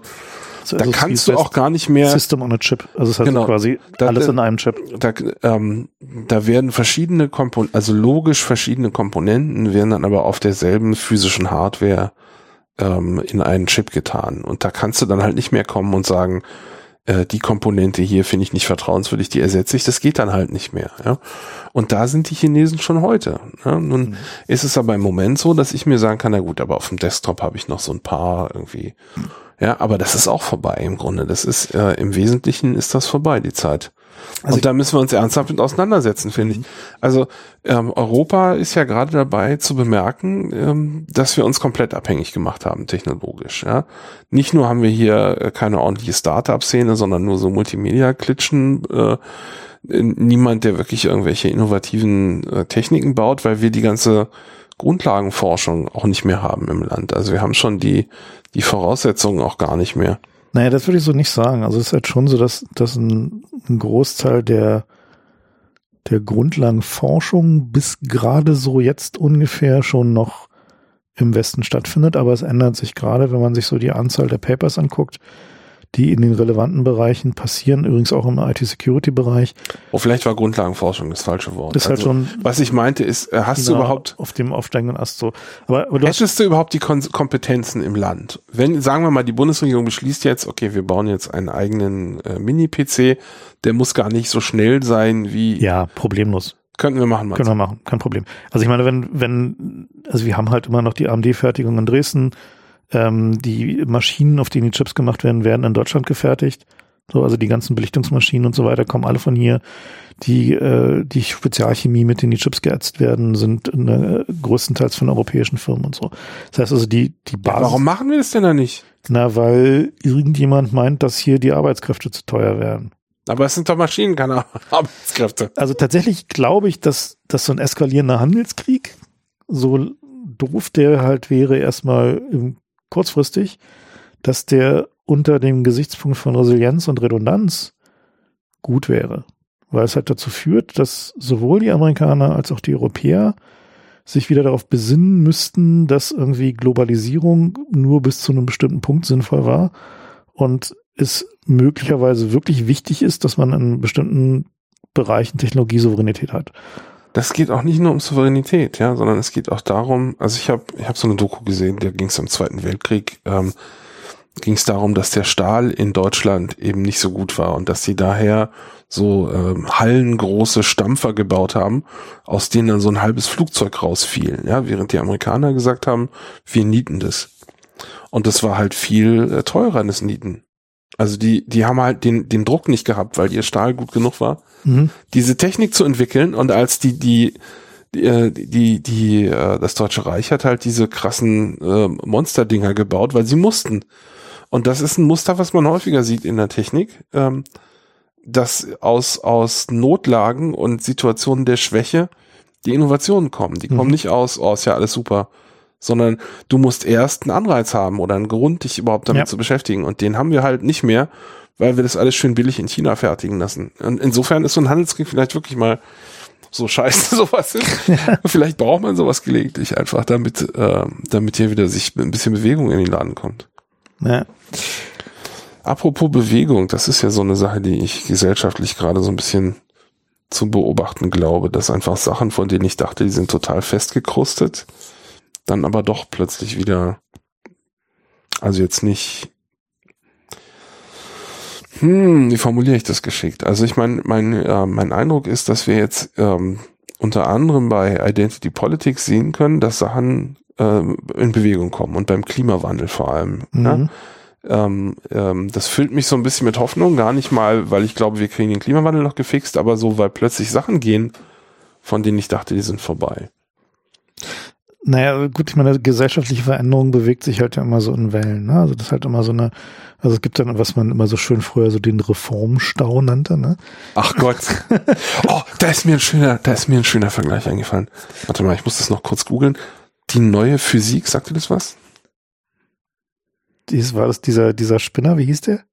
Das ist so ein, so ein irgendwie, äh, äh, ich will es jetzt nicht falsch wiedergeben, aber ich glaube, das war so ein, so ein, so ein Spinner irgendwie, äh, was irgendwie zurückging. Axel Stoll?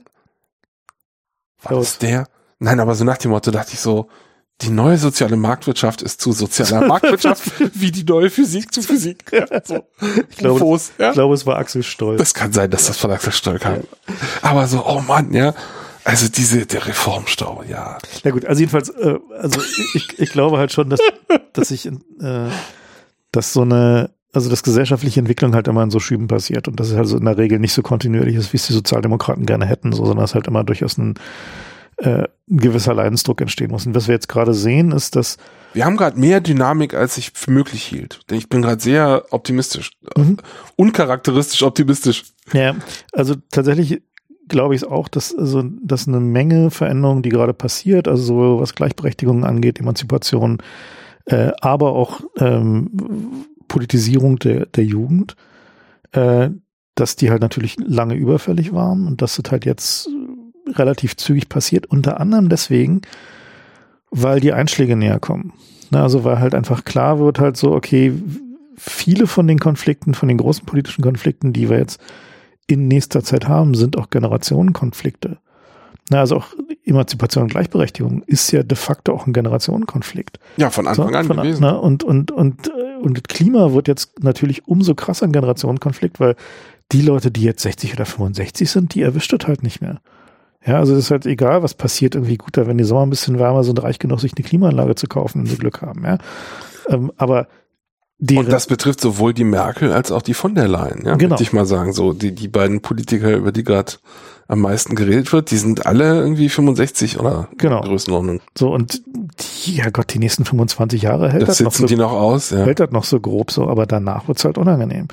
Und ich glaube, das ist halt so ein, so ein Ding, was viele Menschen jetzt, die jünger sind, verstehen, dass wenn sie sich jetzt nicht anfangen, ihre Rechte zu holen und die gesellschaftliche Veränderung in die Richtung zu treiben, die sie brauchen, damit sie irgendwie noch in einer Welt leben, die so halbwegs okay ist, dann wird das halt nicht passieren. Und dieses Gefühl von, jetzt wird's langsam zu spät, führt eben auch zu einer nicht nur Mobilisierung, sondern auch Radikalisierung. Also die ähm, viele von den Sachen, die jetzt so gerade im letzten Jahr passiert sind, erfüllen mich da tatsächlich mit großem Optimismus.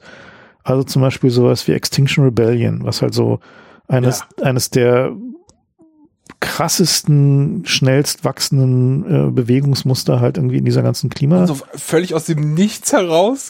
Und ich meine, Extinction Rebellion ist halt insofern geil, weil die sind halt ein engineered Movement. Also die sind halt, kommen von Leuten, die viele, viele Jahre, zum Teil Jahrzehnte, Bewegungsforschung gemacht haben. Das heißt, sie haben sich angeguckt, wie funktionieren soziale Bewegungen. Wie, wann sind sie erfolgreich? Wann scheitern sie? Woran scheitern sie? Und haben daraus so ein Set von Regeln und Zielen definiert, die es möglich machen, das Ding möglichst schnell wachsen zu lassen und eine möglichst große Beteiligung zu kriegen und auch ein möglichst großes Spektrum von, sag mal, Radikalität einzubinden von Leuten, die nur sagen, okay, wir können bei so einem Protest Flyer verteilen, bis Leuten, die sich halt auf den Brücken anbetonieren, um halt irgendwie den Verkehr zu stauen. Das klingt ja so ein bisschen nach Farbrevolution gerade von wegen Nee, engineert. interessanterweise nicht, weil das sind halt. Aber es ist halt von den Aktivisten aus dem Ja. Movement engineert und genau, nicht von außen. Genau, die haben sich halt einfach nur Wissenschaftler geholt, die wissen, wie sowas funktioniert. So. Und die, äh, und das Interessante daran ist halt, dass die, die an ganz vielen Stellen, also da machen wir vielleicht sogar nochmal eine separate Sendung zu, fällt mir gerade ein, dass sie an ganz vielen Stellen viele Sachen richtig gemacht haben. Die sagen zum Beispiel, wir verurteilen nicht. Das Problem ist nicht dein persönliches Verhalten. Uns interessiert nicht, ob du mit deinem SUV zum Protest kommst. Uns interessiert, dass du zum Protest kommst.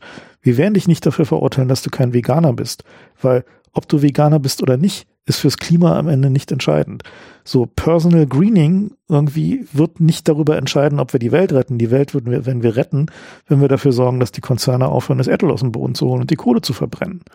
Na, das heißt also diese sozusagen den darauf zu fokussieren, nicht zu sagen so, du solltest keine Plastetüten nehmen, sondern Jutebeutel und dann wird die Welt schon besser werden. Also diesen, diesen Quatsch, der. Eine tolle Deflexion. Ich glaube, Adam Curtis hatte darüber auch eine schöne Sendung, ja. Genau. Und, und deshalb machen die halt eben nicht, Das sondern ist gut. sagen halt einfach so, und sie haben auch ein interessantes, äh, interessantes Ding dabei, dass sie sagen, in so einer Bewegung wird es halt dazu kommen, dass einzelne Leute weiter vorne stehen. Ne? Die werden an der Kamera, im Kameralicht stehen, die werden halt irgendwie äh, mehr Macht haben. Und deswegen haben sie gesagt, wie mitigate for power. Das heißt, wir sorgen dafür, dass wir, wenn wir Machtstrukturen haben oder einzelne Leute haben, die mächtiger oder wichtiger sind, denken wir uns was aus, wie wir die einfangen, wie wir die geerdet halten, wie wir dafür sorgen, dass es halt nicht so One-Star-Movements werden. Und die sind halt auch nicht, sagen halt auch nicht, wir wollen halt halt irgendwie äh, die wichtigsten hier sein, sondern sagen halt, okay, wenn Fridays for Future gerade die Massen auf die Straße kriegt, dann unterstützen wir halt die. Und das ist halt so, so eine Sache machen mir halt Hoffnung, weil es halt dazu führt, dass, dass sich Dinge in Bewegung setzen, die bisher so aussehen, als wenn sie nicht in Bewegung kommen könnten. So. Und man sieht natürlich auch daran, wie panisch halt die Mächtigen reagieren und wie ideenlos. Ja, also die, allein die, die Art und Weise, wie die irgendwie auf diese Fridays for Futures Kids eingedroschen haben. Ja, Ja, dieses, das war echt unwirksam. so dieses irgendwie, So ja, fuck. solltet ihr nicht in der Schule sein oder irgendwie und dann halt immer so dieses implizite Annehmen von So, ja, Großvater. Ja, Echt, ich, ich bin Ja. inzwischen, jetzt, ach, ich dachte noch, ich habe ich mal das Wort benutzt, Gerontografie, äh, Gerontokraten, Kraten, ja. ja. Ja. Äh, das ist mein Eindruck. Die gehören alle irgendwie in die, so. in die, ins betreute Wohnen, ja, und raus aus der Politik. Aber das ist tatsächlich so ein, so ein Problem, was, was jetzt immer härter werden wird, Ja. weil die Mehrheiten, zumindest in Deutschland, unter den Wählern Sind halt die Alten. sind halt die Alten. Und deswegen, also die, Vielleicht müssen wir aufhören, die zu fragen, das ob sie irgendwas möchten oder nicht. Demokratie. Nee, Nein, ich meine- Aber tatsächlich ist die Strategie von den, den Fridays for Futures Kids ist halt sogenannte Enkelpolitik. Die sagen halt, pass auf, geh mal zu deinen Großeltern, frag die, ob sie dich lieb haben und ob das, wofür sie da wählen gehen. Warum sie das nicht äußert in ihrer, Genau. ja. So. Und das ist eine super clevere Strategie natürlich. Ne? aber, aber tatsächlich ist das, das wie es halt funktioniert. Aber ich glaube, dass halt diese, diese, diese Art des, äh, der Konfliktlösung wird halt richtig wichtig werden. Meine große Sorge dabei ist halt, dass vieles von dem, was irgendwie so an, also gerade beim Klimawandel,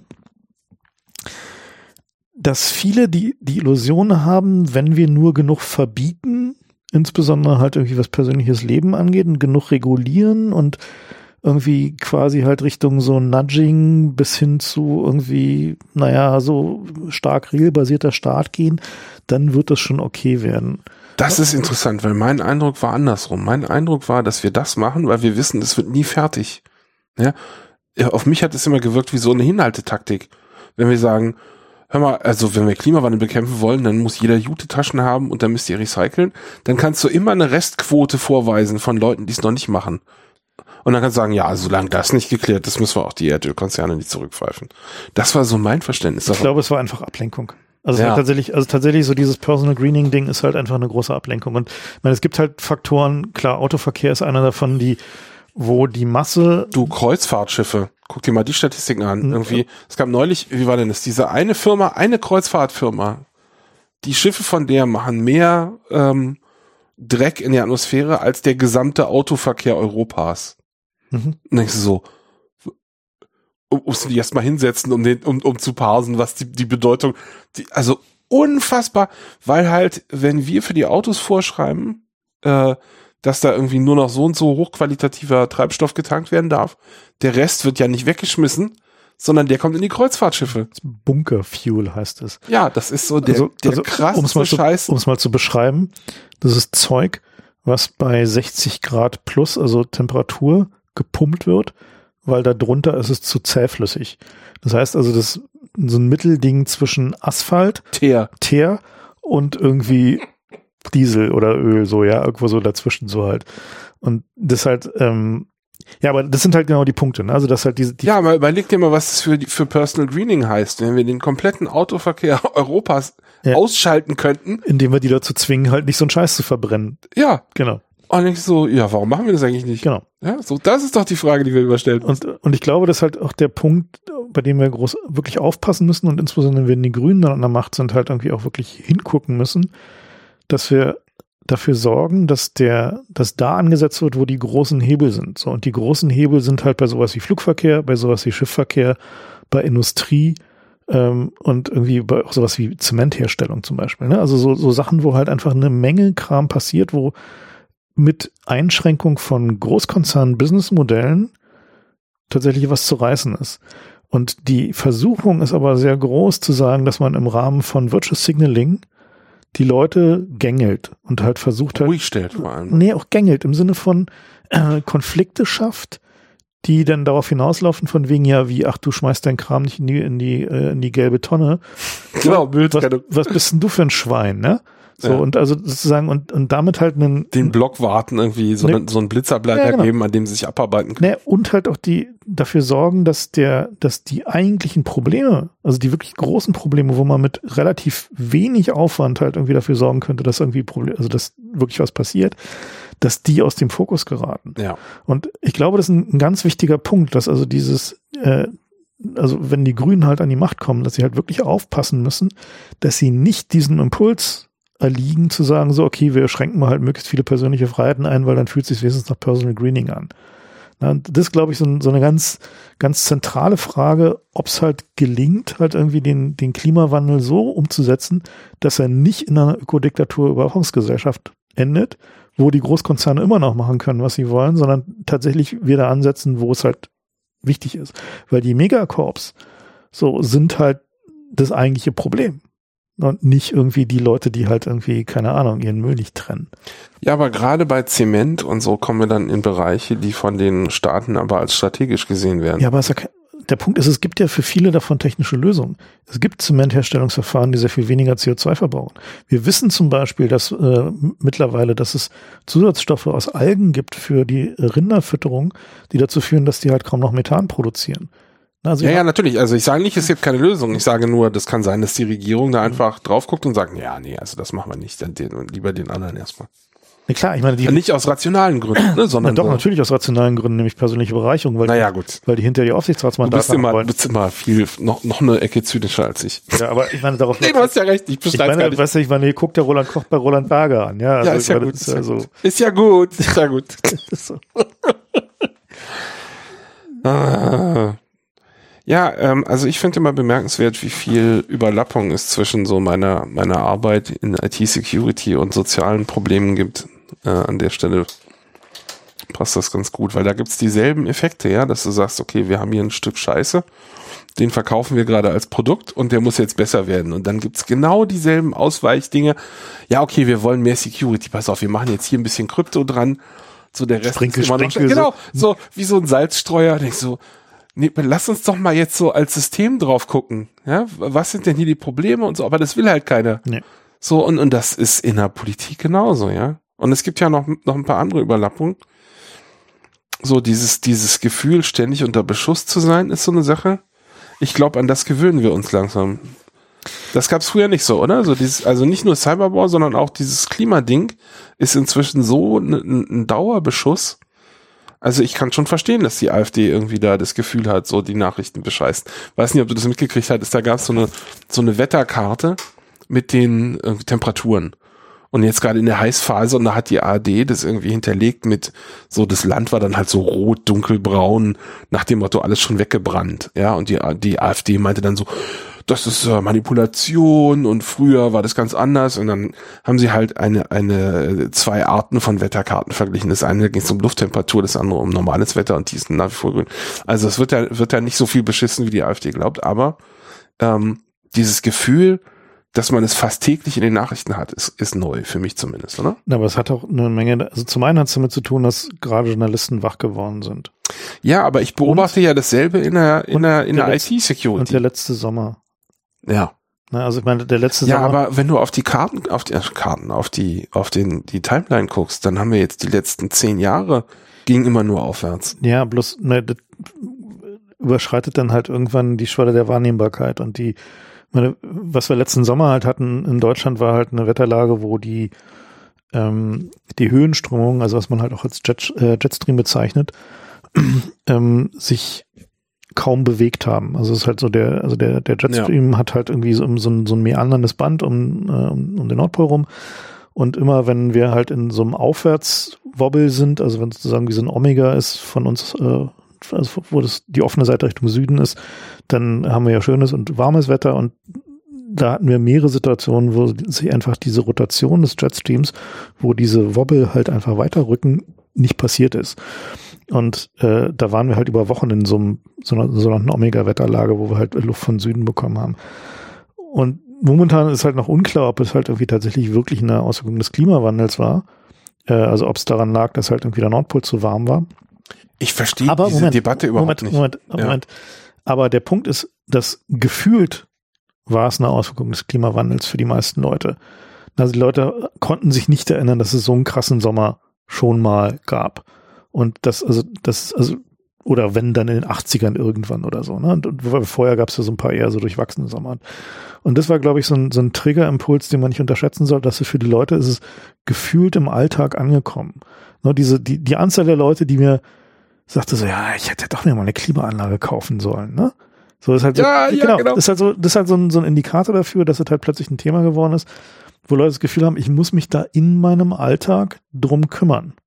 Ich kann es nicht länger ignorieren, sondern ich muss mich darum kümmern. Ich muss mir wenigstens einen Ventilator kaufen, so, oder ich muss halt irgendwie, jedenfalls mich. Ja, und die waren dann ausverkauft. Genau.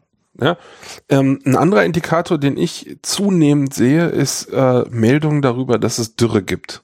Ja, zu wenig Niederschlag, der Grundwasserspiegel sinkt, irgendwie Bauern haben Ernteausfall. Waldbrände. So, ja, Waldbrände, genau. Also das, da kommen auch die Einschläge gefühlt näher. Ähm, warum ich das jetzt angesprochen habe, ist gar nicht Klimawandel. Also erstens verstehe ich diese, diese Frage überhaupt nicht, ob jetzt der Klimawandel schuld ist oder nicht. Spielt doch überhaupt keine Rolle. Ja, nehmen wir an, wir tun jetzt was dagegen und dann war es nicht. Was haben wir denn verloren? Ja, genau. stinkt nicht mehr so schlimm.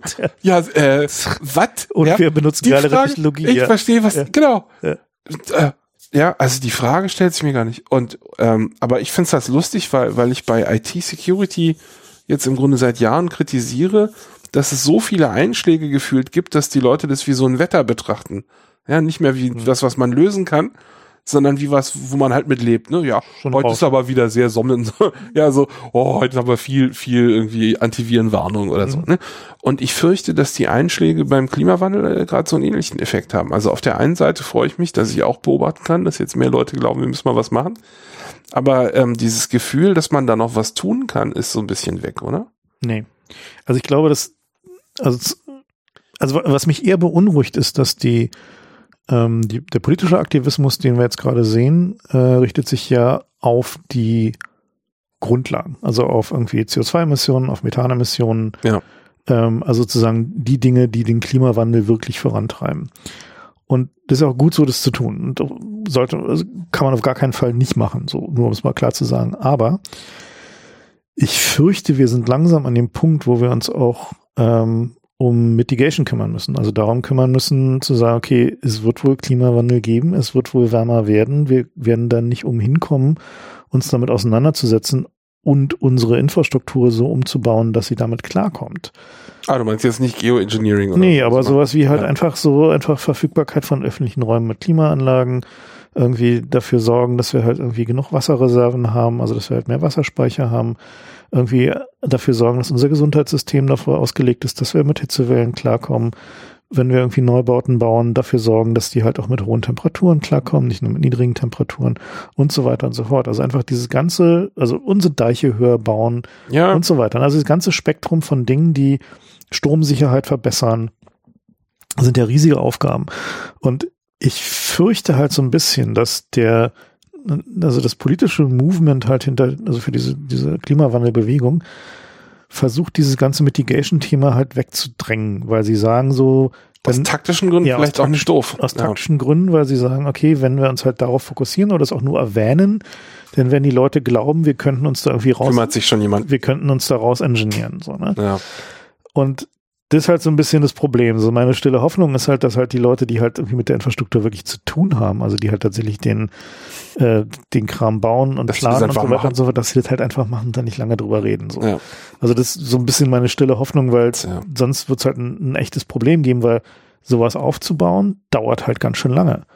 Ja, also und, und ist halt auch nicht billig und muss man halt irgendwie auch wollen und und ich meine, jetzt war gerade die, die, die Studie. Aber es erschafft Arbeitsplätze. Eigentlich ist es ein No-Brainer. Wenn du denkst, was wir für Geld ausgeben, um irgendwie Arbeitsplätze in der Kohleindustrie ja, zu retten, würdest du denken, oh, da, da springen die doch drauf. Nee, machen sie nicht. naja, mal sehen. Also Na, vielleicht, ja. Aber das wäre halt, also ich meine, es gibt halt andere Länder wie Holland zum Beispiel, die Niederlande, ähm, die machen das halt schon länger. Und die machen es aber auch quiet, ne? Also die bauen ihre Deiche halt einfach höher und so, weil für die ist natürlich die Sache ex existenziell. So. Ja. Das ist halt so, da ist dann halt nicht mehr so viel äh, Spielraum so. Aber ich, ich glaube, dass halt diese, dieser rationale Herangehen zu sagen, so, wir müssen uns um die Grundprobleme kümmern, also halt die Emissionen kümmern. Und es wird halt nur gehen, wenn wir halt irgendwie uns an die Großkonzerne halten, die halt irgendwie diese Emissionen verursachen und am meisten davon profitieren. Und wir müssen uns um Mitigation kümmern, also dafür sorgen, dass der unvermeidbare Klimawandel, der einfach kommen wird, und mindestens anderthalb Grad werden es halt nun mal werden, dass wir damit halt irgendwie klarkommen, ohne allzu viele Opfer, dass man das halt gleichzeitig betreiben muss. Ja. Also das ist ja auch eine Sache, die mich immer richtig ärgert, ähm, dass die äh, von mir wahrgenommene Reaktion der Politik halt überhaupt nicht ist, okay, dann machen wir jetzt mal was, sondern, oh, dann haben wir wohl unsere Botschaft nicht gut genug kommuniziert. Ja. Das ist so ein reines ähm, PR-Problem aus deren Sicht. Mhm. Ja, so, nee, nee, wir wissen, dass wir im Recht sind. So, wir haben das ja abgewogen. Ja. Aber keiner von denen kann dann irgendwie Argumente aufzählen. Natürlich, ich meine, die Argumente, Jemand irgendwo hat es irgendwann Ich mal meine- untersucht, meine, nach das dem Motto. das ist halt auch so ein Problem für, So funktioniert halt mit- Politik, ne? mit der Altersstruktur von unseren Politikern. Ja. Weil, wenn die halt 65 sind und älter, dann wissen die halt nicht nur, A, das mit dem Klimawandel wird sie persönlich wahrscheinlich nicht mehr betreffen. Gut, sie haben vielleicht Kinder und Enkel, aber na gut, die können dann im Zweifel noch irgendwas machen. Aber B, sind die sowieso Richtung Ende ihrer Karriere. Das heißt, die wollen noch ihr Aufsichtsratsmandat mitnehmen, damit sie halt nach dem Ende der Karriere halt nochmal irgendwie ordentlich ein bisschen einsacken können. Und wo gibt's diese Aufsichtsratsmandate bei den Energie- und Baukonzernen? So. Ja, naja, also äh, man kann ja sagen, das ist äh, ähm, eine, eine persönliche Optimierungsfunktion. Ja, Im Gegensatz zu, äh, wir optimieren jetzt darauf hin, dass unser Land den Klimawandel überlebt, optimieren wir jetzt darauf, dass es mir persönlich gut geht. Mhm. Ist das ein neuer Effekt, meinst du? Also ich, wir tendieren ja immer so ein bisschen dazu. Ich meine, rückblickend sieht ja die Vergangenheit immer besser aus als Ja, genau, war, wollte ich ne? gerade sagen. Also wir tendieren ja immer so ein bisschen dazu, Politikern der Vergangenheit irgendwie mehr Altruismus zu unterstellen und mehr Pflichtgefühl gegenüber ihrem Land und so weiter und so fort. Eigentlich, wenn man dann so in die Archive guckt und mal ein bisschen genauer liest, dann zerbröselt das halt doch relativ stark, weil also auch so Helden wie Helmut Schmidt oder Helmut Kohl oder so, die waren jetzt auch nicht so ganz super squeaky clean. Also gerade Kohl halt irgendwie mit seiner Ja, Bestechlichkeit und so und irgendwie und Helmut Schmidt Ehrenwort. war jetzt nun auch, also gut, Helmut Schmidt war vielleicht noch so am ehesten der einer von denen, wo man sagen kann, der war halt irgendwie nach heutigen Maßstäben super clean so. Aber ähm, ich glaube, dass diese, diese Frage der persönlichen Optimierung, also das, was man vom Leben will, das, was man im Leben will, äh, dass man das nicht so ohne weiteres beantworten kann, weil es ändert sich eben auch. ne? Also wenn du halt guckst, was wollen, wollen Menschen so tun, so einige wollen halt ihre Kinder großziehen, andere wollen halt irgendwie einfach um die Welt reisen, wieder andere wollen halt einfach nur ihre Modelleisenbahn zu Ende bauen. Na, es ist halt so, ein- so also du, du weißt halt häufig nicht, was die Leute wollen. Du kannst Ja, aber es gibt so, ja, es gibt ja diesen, gibt ja diesen. Spruch, ähm, den, den eigentlich, also ist, äh, hauptsächlich so von so Parks, ne, Nationalparks, so nach dem Motto, hinterlasse den Platz besser, als du ihn gefunden hast. Mhm. Ne? Und das ist doch aber auch für viele Leute ähm, ein Lebensmotto. Oder nicht? Oder sagt man es nur? Nee, es ist, glaube ich, für viele Leute schon ein Lebensmotto, aber nicht für genü genügend Leute, weil es gibt durchaus eine Menge Leute, die sagen so, ich ähm, ist halt mein Leben, ich habe halt nur ein Leben und was ich jetzt irgendwie hier tue, ähm, nach mir die Sinnflut halt so. Meine, guck dich um, ja, wie viel Natur findest du, die einfach vollgemüllt ist? Wo du dich fragst, why? So, was war jetzt so schwierig daran, deinen Müll wieder mit nach Hause zu nehmen, in Ja. die Tonne zu schmeißen? So. In der Tat. Ja, Oder wie viele Leute irgendwie sind nicht in der Lage, halt irgendwie ihre Hundescheiße von der Straße zu räumen. Ja, also um es mal irgendwie ganz plastisch zu sagen. Also, wo man sagt, sagt so, okay, irgendwie der Grundkonsens unserer Gesellschaft ist, wir versuchen uns gegenseitig nicht auf die Ketten zu gehen und irgendwie, wenn du bist frei, alles zu tun, was du möchtest, solange du niemand anders damit beeinträchtigst. So, ne? Das ist ja so der Grundkonsens unserer Gesellschaft. Ja, es geht so ein bisschen weiter, ne? Also die, die ähm, ich will es mal so formulieren, Community hat einen Wert an sich, deswegen zahlt man auch mal ein. Mhm. Ne? Das ist so die Sache, die mir fehlt. Also heute, gut, ich reg mich jetzt äh, privat äh, gerade tierisch darüber auf, über dass die Nachbarn alle irgendwelche Baustellen da betreiben und dass ich da keine Ruhe finde. Aber ähm, so diese Idee, dass du äh, in, Vorleistung gehst, anderen Leuten gegenüber, Mhm. damit sich sowas wie eine Vertrauensbasis aufbauen kann, das ist irgendwie, weiß nicht, das wird irgendwie immer weniger, oder? Also Naja. man hat es noch so hier, Raumfahrtagentur, so CCC vielleicht. Ich bin nicht so sicher, dass es wirklich weniger wird. Ich glaube eher, dass sich die Mechanismen ändern, ähm, weil immer weniger Dinge halt auch im physikalischen Raum passieren. Also sowas. Oh, also da, du meinst jetzt sozusagen, dass die Vorleistung noch da ist, aber es ist halt jetzt, die Vorleistung ist sowas wie Virtual Signaling jetzt. Das ist natürlich richtig scheiße. So, weil das Problem ist halt irgendwie sowas wie Freiwillige Feuerwehr oder so, ne, sind halt die wenigsten noch drin so oder auf dem Land halt noch viel eher so. Aber viele von diesen Strukturen, die halt einen, also die dafür geeignet wären, sowas aufzubauen, also ein Community-Ding zu machen, sind halt in den Händen von so Apparatschicks. Ja, also ich meine, so technisches Hilfswerk oder Funkamateure sind halt so Communities, die eigentlich genau dafür da sind, die halt so man macht zusammen Dinge, man lernt Sachen zusammen, man baut Infrastruktur auf, man hilft Leuten und so. Aber das Mindset von diesen Leuten sind halt einfach so Gartenzwergzüchter ganz häufig. ne? Also ich will jetzt nicht alle über den Kamm scheren, also jetzt ruft nicht an, so ich kenne ganz viele Leute, die super nette Funkamateure und super nette technische Hilfswerkleute sind. Aber trotzdem müsst ihr zugeben, dass in euren Communities tatsächlich so der Grundwert halt irgendwie und die, die, die Grundlagen des Zusammenlebens nicht für alle Menschen halt irgendwie richtig sind. So. Und ich glaube, dass, dass dieses, dieser Mangel an solchen Strukturen, dass der ein Problem ist. Aber man, was man halt zum Beispiel sieht, wenn man halt so in, den, in die etwas jüngeren Kiez in Berlin geht, dass es halt eine Menge solche Strukturen gibt, nur die sind halt nicht einheitlich. Es gibt halt nicht die Freiwillige Feuerwehr, sondern gibt es halt sowas wie hier die Raumfahrtagentur oder so. ne? Also irgendwie so einfach Orte, wo Leute sich zusammentun, Infrastruktur zusammen aufbauen, unter den verschiedensten Bedingungen und Motti, Motti oder so, weil sie irgendwas tun wollen, keine Ahnung. Ich, neulich so ein Ding gesehen, die wollen halt einfach nur, dass die Bäume in ihrer Straße grüner sind. Ja? Und dann haben sie halt irgendwie von irgendwie so einem, so einem Ladenbetreiber so einen Kabuff irgendwie äh, überlassen bekommen, wo die halt irgendwie die Gießkannen und die Spaten und was sie da sonst noch brauchen, halt irgendwie drin, drin hintun können. Und die treffen sich halt einmal die Woche und machen halt dann da halt irgendwie bisschen, Gießen. bisschen gießen und irgendwie Unkraut jäten und Blumen pflanzen und so weiter und so fort. Und da hat sich halt so eine Community drum gebildet. Da sind halt irgendwie so 20 Leute so, die treffen sich da, so, sitzen dann da und klönen und machen dann halt so ihr Ding da so. Und, und solche Strukturen sind, glaube ich, genau sowas. Also halt dieses zusammen irgendwas voranbringen, zusammen Infrastruktur bauen, zusammen halt irgendwie einen eigenen Werten folgen, auch selbst wenn sie nur auf ein bestimmtes Subset von irgendwie Realität gemappt sind. Aber ich glaube, dass Ich glaube, es geht halt nicht nur um Werte, sondern es geht darum, dass du tatsächlich in Vorleistung gehst anderen gegenüber. Ja, klar, aber das tun die ja. Bloß, was, das Ja, ja. Problem ist, glaube ich, eher, dass die Sichtbarkeit davon nimmt ab, weil es äh, viel diverser wird, viel verschiedener, viel, viel mehr unterschiedliche Dinge, die nicht demselben Pattern folgen. Weil wir sind es halt gewohnt nach so Sachen wie, keine Ahnung, so freiwillige Feuerwehr, ist halt in jedem Dorf gleich. Na, also haben halt irgendwie so ein zu suchen, aber du weißt halt nicht, keine Ahnung, was irgendwie im hinteren Treptow halt irgendwie da an Nachbarschafts in der Nachbarschaftsinitiative für irgendwie die Wiederbegrünung von irgendeinem Hinterhof da irgendwie läuft. Kennst du halt nicht, siehst Und du der halt Gedanke flasht mich jetzt aber gerade sehr, dass, dass so, so ich ver versuch's noch mal ein bisschen gemeiner zu formulieren, dass ähm, sozusagen der der die Energie, um eine Community zu bilden, noch da ist, aber verpufft, weil sie in Online gebunden wird, wo man es nicht so sieht. Ich glaube, das ist tatsächlich gerade bei und, jüngeren und Leuten- nicht so im physischen Raum sich ausspielt. Ja. Ich meine, guck mal nach Reddit. Also da gibt's halt eine Menge. Du kriegst halt Internetpunkte. Gamification zieht die Energie ab, ja? Das wäre so die These. Genau. Und die erfolgreicheren, Scheiße. aber die erfolgreichen Reddit-Communities schaffen es ja tatsächlich, das wiederum in den physischen Raum zu transformieren. Die treffen sich dann halt und, ne, und machen halt irgendwie Dinge zusammen. Aber tatsächlich findet trotzdem ein Großteil der Interaktion, der sozialen Interaktion findet halt online statt. Was halt auch viele Vorteile hat, weil du kannst es halt Ja, ja, machen ne, und hast halt die ganze Zeit Ja, und so. mach ich auch. Ne, machst du auch, ne? Klar.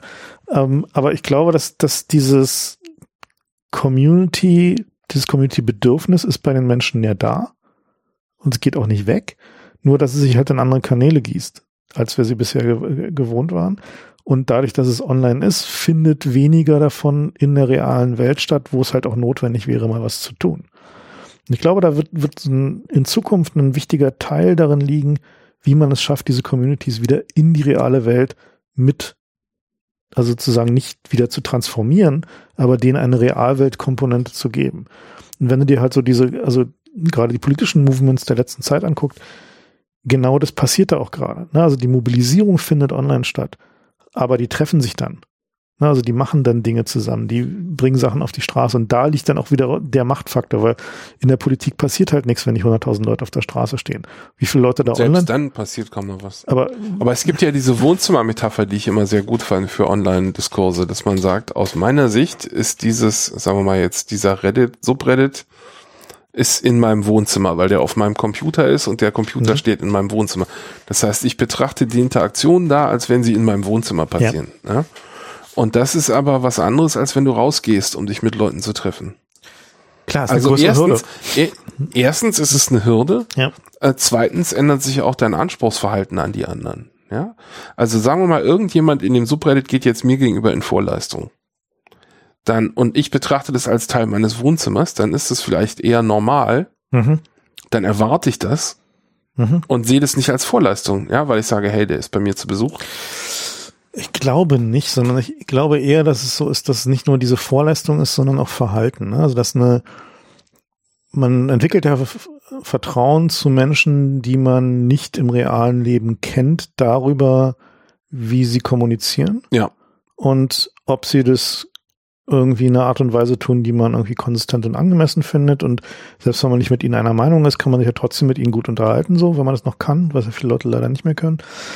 Ähm, aber die, ob die Leute eigentlich dann cool sind, so weißt du eigentlich erst, wenn du sie triffst. So. Und dann gibt's ja diesen, diesen häufigen Mismatch, also ich kenne das aus von Gamern halt, so, ne, die sich nie gesehen haben und dann treffen sich halt mal auf einer LAN-Party und wie so, wer, der was, das bist du? So, ne, also weil natürlich ja, es gibt so lauter coole Stories von von ähm, auch Leuten irgendwie mit mit Muskeldystrophie oder so, Mhm. ja, die überhaupt nicht mehr in der Lage sind, sich physisch zu bewegen. Mhm. Und die, die in der Community wusste das niemand, ja, weil die das natürlich auch nicht kommunizieren dann. Genau. Ne? ne, Also ja, ähm, also das gibt's aber online wie offline, dass du erst nach, nach einem Jahr oder so merkst, äh, dass jemand doch anders ist, als er bisher aussah. Mhm. Nun gut, also du meinst, es ist nicht nur die Vorleistung, sondern es ist auch ähm, irgendwie, ob das inhaltlich passt oder das, ob der sich ordentlich, ob der sich äh, zu benehmen weiß. Na, ich glaube, es hat auch eine Menge damit zu tun, dass der Gemeinschaftssinn, also im Sinne von Handeln dafür, dass etwas Gemeinschaftliches entsteht oder weiter bestehen kann, dass das halt konsistent passiert, also nicht nur so manchmal. Na, das, das ist halt, glaube ich, so eine Sache, die, die total wichtig ist für Communities und letzten Endes entstehen Communities um Infrastruktur immer. Na, das heißt also, siehst du bei den Hackerspaces, siehst du überall anders auch, dass also Ja. auch, auch online, dass also eine Community zentralisiert, also rotiert immer um Infrastruktur, die im Zweifel dazu dient, dass die Leute sich treffen können, egal ob online oder in, in der realen Welt. Ähm, und das halt irgendwie ist im Zweifel ein gemeinsamen Zweck, irgendeine Art von gemeinsamen Ding gibt, was irgendwie die Interessen bündelt halt so und wo, wo man sich halt drin kristallisieren kann.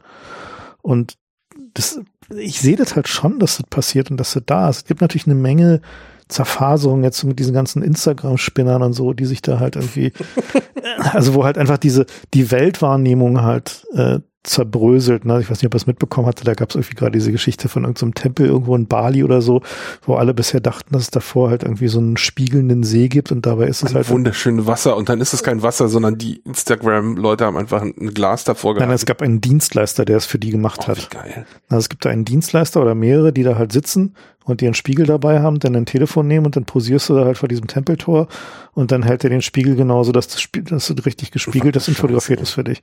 Oder halt diese, diese, diese, Dieser, dieser Toxic Waste ja- Zibien, genau, der halt so himmelblau ist, dass man irgendwie denken kann, der wäre in den Ach, Tropen. ist sauber. Nee, der ist chemisch gereinigt.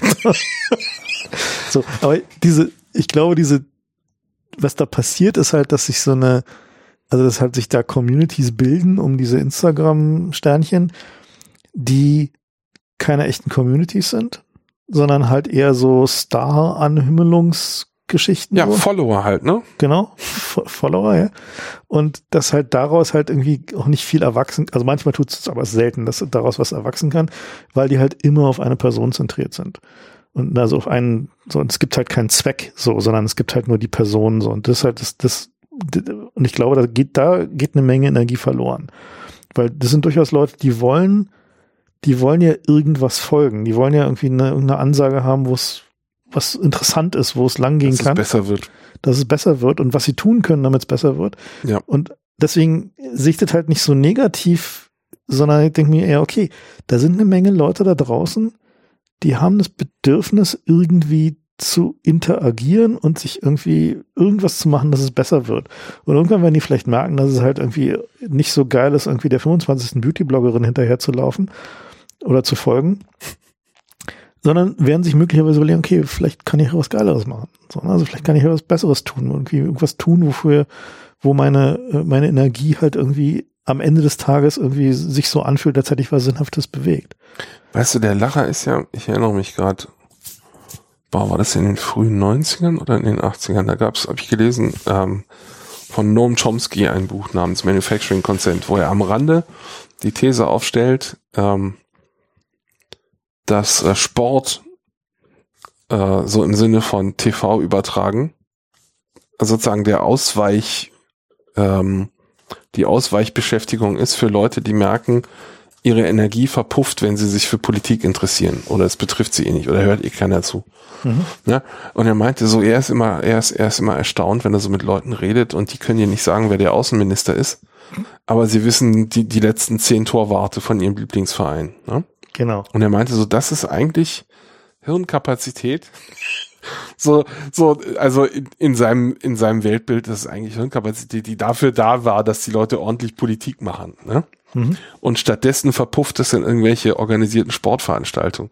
Und ich sehe da gerade so eine, so eine ähm, sozusagen Verlängerung in deiner These, dass es heute halt Social Media ist und irgendwie Instagram-Following. Ja, Mhm. das stimmt schon. Ich glaube, das was war es dann. Na Ja. gut. Ich glaube, wir sind auch inhaltlich soweit ziemlich durch, oder? Mm, Ja, wir könnten jetzt natürlich noch über Iran reden. Genau, erzähl doch mal kurz äh, die Aircraft Carrier Strategie. Die Straße von Hormuz. Genau, na, was wir, was wir da natürlich gerade sehen, ist ein eigentlich relativ interessanter, also militärstrategisch relativ interessanter Konflikt, weil ähm, die Iraner sind natürlich nicht wirklich in der Lage, gegen irgendwie, sagen wir mal, die geballte Macht der Amerikaner und Saudis äh, und wer sonst noch mitspielen will, halt irgendwie lange durchzuhalten. Aber sie haben natürlich durch diesen, äh, diese Meerenge von Hormuz, durch die halt, ich glaube, ein Drittel oder sowas der weltweiten Ölförderung durchläuft, äh, und die sie komplett mit ihren Antischiffraketen abdecken können, eine, ja, ein relativ äh, starkes Druckmittel so. Und ähm, was wir jetzt gerade sehen, ist halt so ein Tanz, der halt im Wesentlichen ist zwischen Iran und den Saudis, weil die Saudis sind halt die strategischen Rivalen der Iraner da in der Gegend, also was religiöse, aber auch machtpolitische Gründe hat. Und die ähm, Iraner haben halt im Wesentlichen bis auf irgendwie die, äh, die Pipeline, die die Saudis sich auf die andere Seite ins Rote Meer gebaut haben, da halt auch die Hand am Hahn. Und die Amerikaner haben da ihre eine Flugzeugträgerkampfgruppe in der in der Gegend geparkt und eine zweite ist da so, glaube ich, auf dem Weg dahin oder demnächst da oder irgendwie sowas.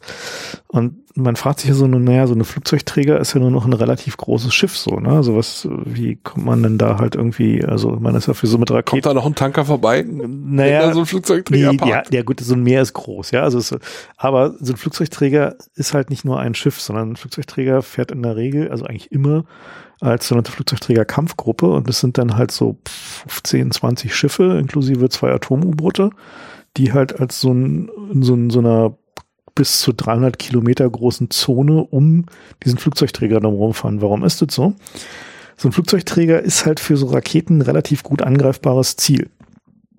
Und um überhaupt die Reaktionszeit zu haben, im Zweifel halt irgendwie einen Angreifer zu erkennen und abzuschießen, beziehungsweise dessen Raketen äh, abzuschießen, braucht man Zeit. Und diese Zeit äh, gewinnt man dadurch, dass man halt die Schiffe, die halt diesen Flugzeugträger verteidigen sollen, relativ weit nach außen zieht, also möglichst weit äh, verteilt so.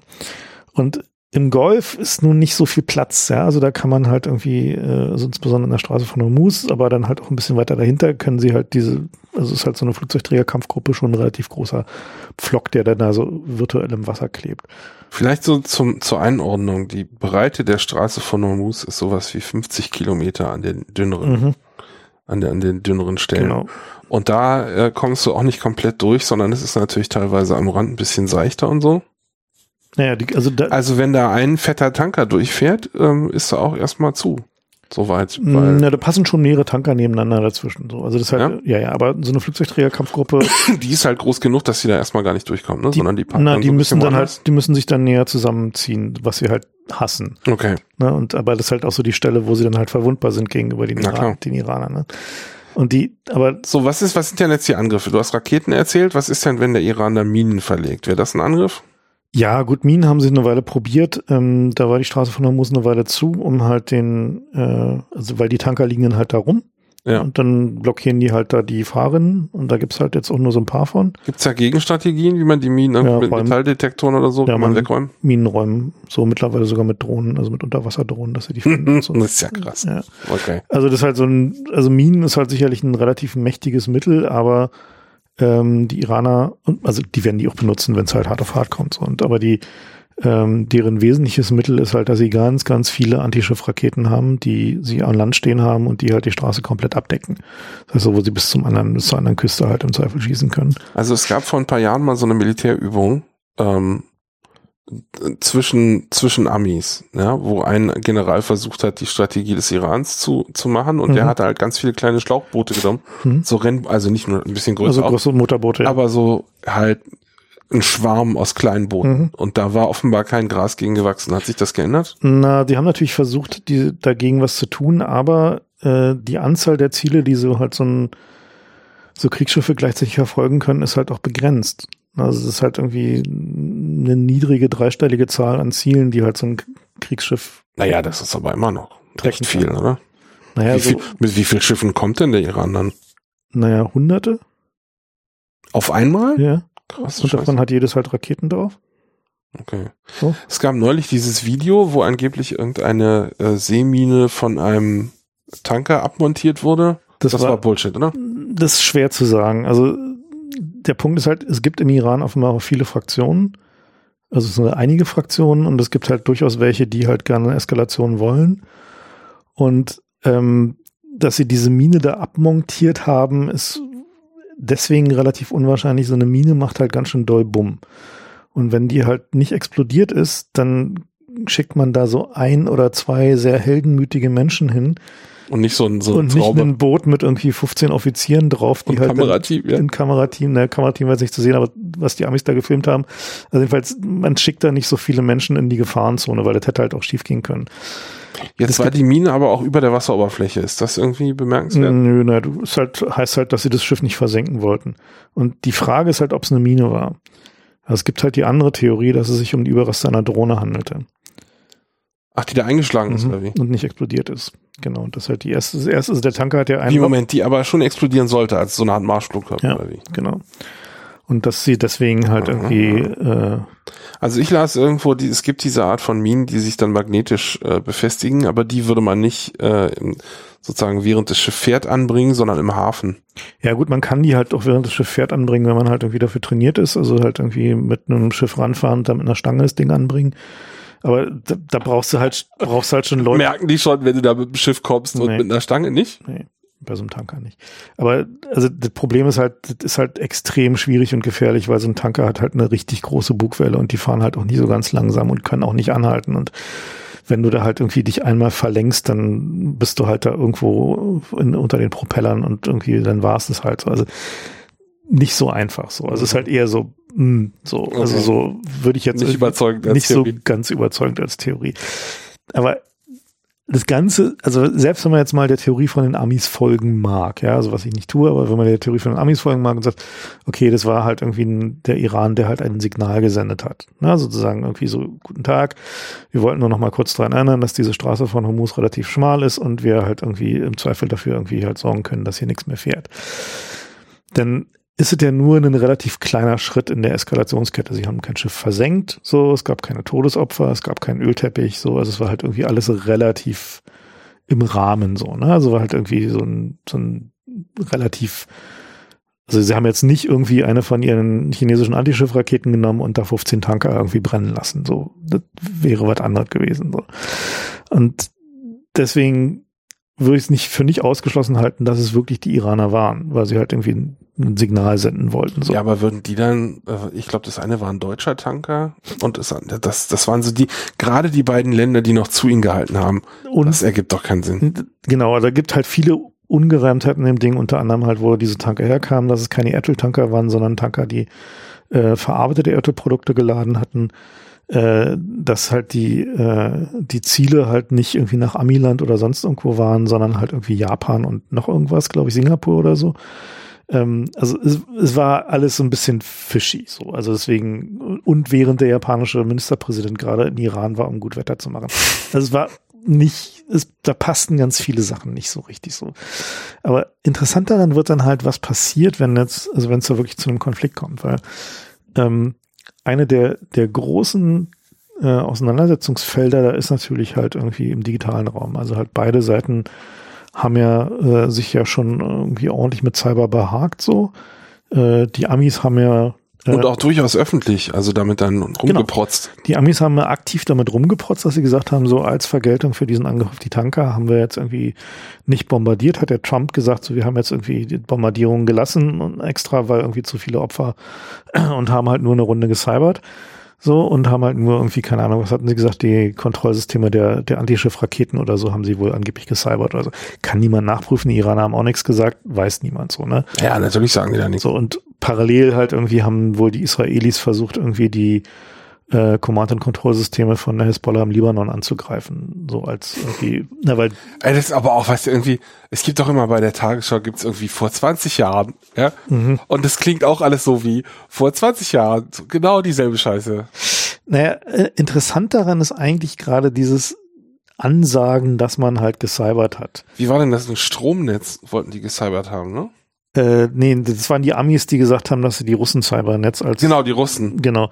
Aber, Aber das war ja auch eine relativ starke Ansage eigentlich, ne? naja, das war so eine Ansage, wenn die Russen so eine das offiziell angesagt hätten, hätte die NATO wohl irgendwie Artikel 5 ausgerufen. Ja, eben. Also das Also- ist nichts, was man so mal eben irgendwie, ach übrigens, Und aber also, ich glaube, was die gerade versuchen, ist, dass sie versuchen, dass sie den bisher gescheiterten Ansatz, da eine Abschreckungsdoktrin irgendwie hinzumogeln, den nochmal hinzukriegen. Also es gab ja die Theorie, dass Stuxnet, also der Angriff von den Israelis und den Amerikanern auf die iranische Atomanreichungsanlagen, dass die das hinterher geleakt haben, dass sie es getan haben, als quasi so ein so, guckt mal, Blick, in, können. Ja, Blick in die Waffenkammer, so was wir halt so haben, so das halt, droht auch euch. genau, das droht auch euch. So, ne? Also halt so dieses, ihr kennt ja diese Szene bei Matrix, wo sie unten diesen Eingang reinlaufen durch die Security Detector und sie ihre Mäntel aufmachen und da alles voll hängt mit Waffen. So, so ein Ding war halt irgendwie Stuxnet halt irgendwie dieser Theorie nach, nach dem Motto so, okay, wir sind so gut und wir haben so viel, äh, so viel Cyberpower,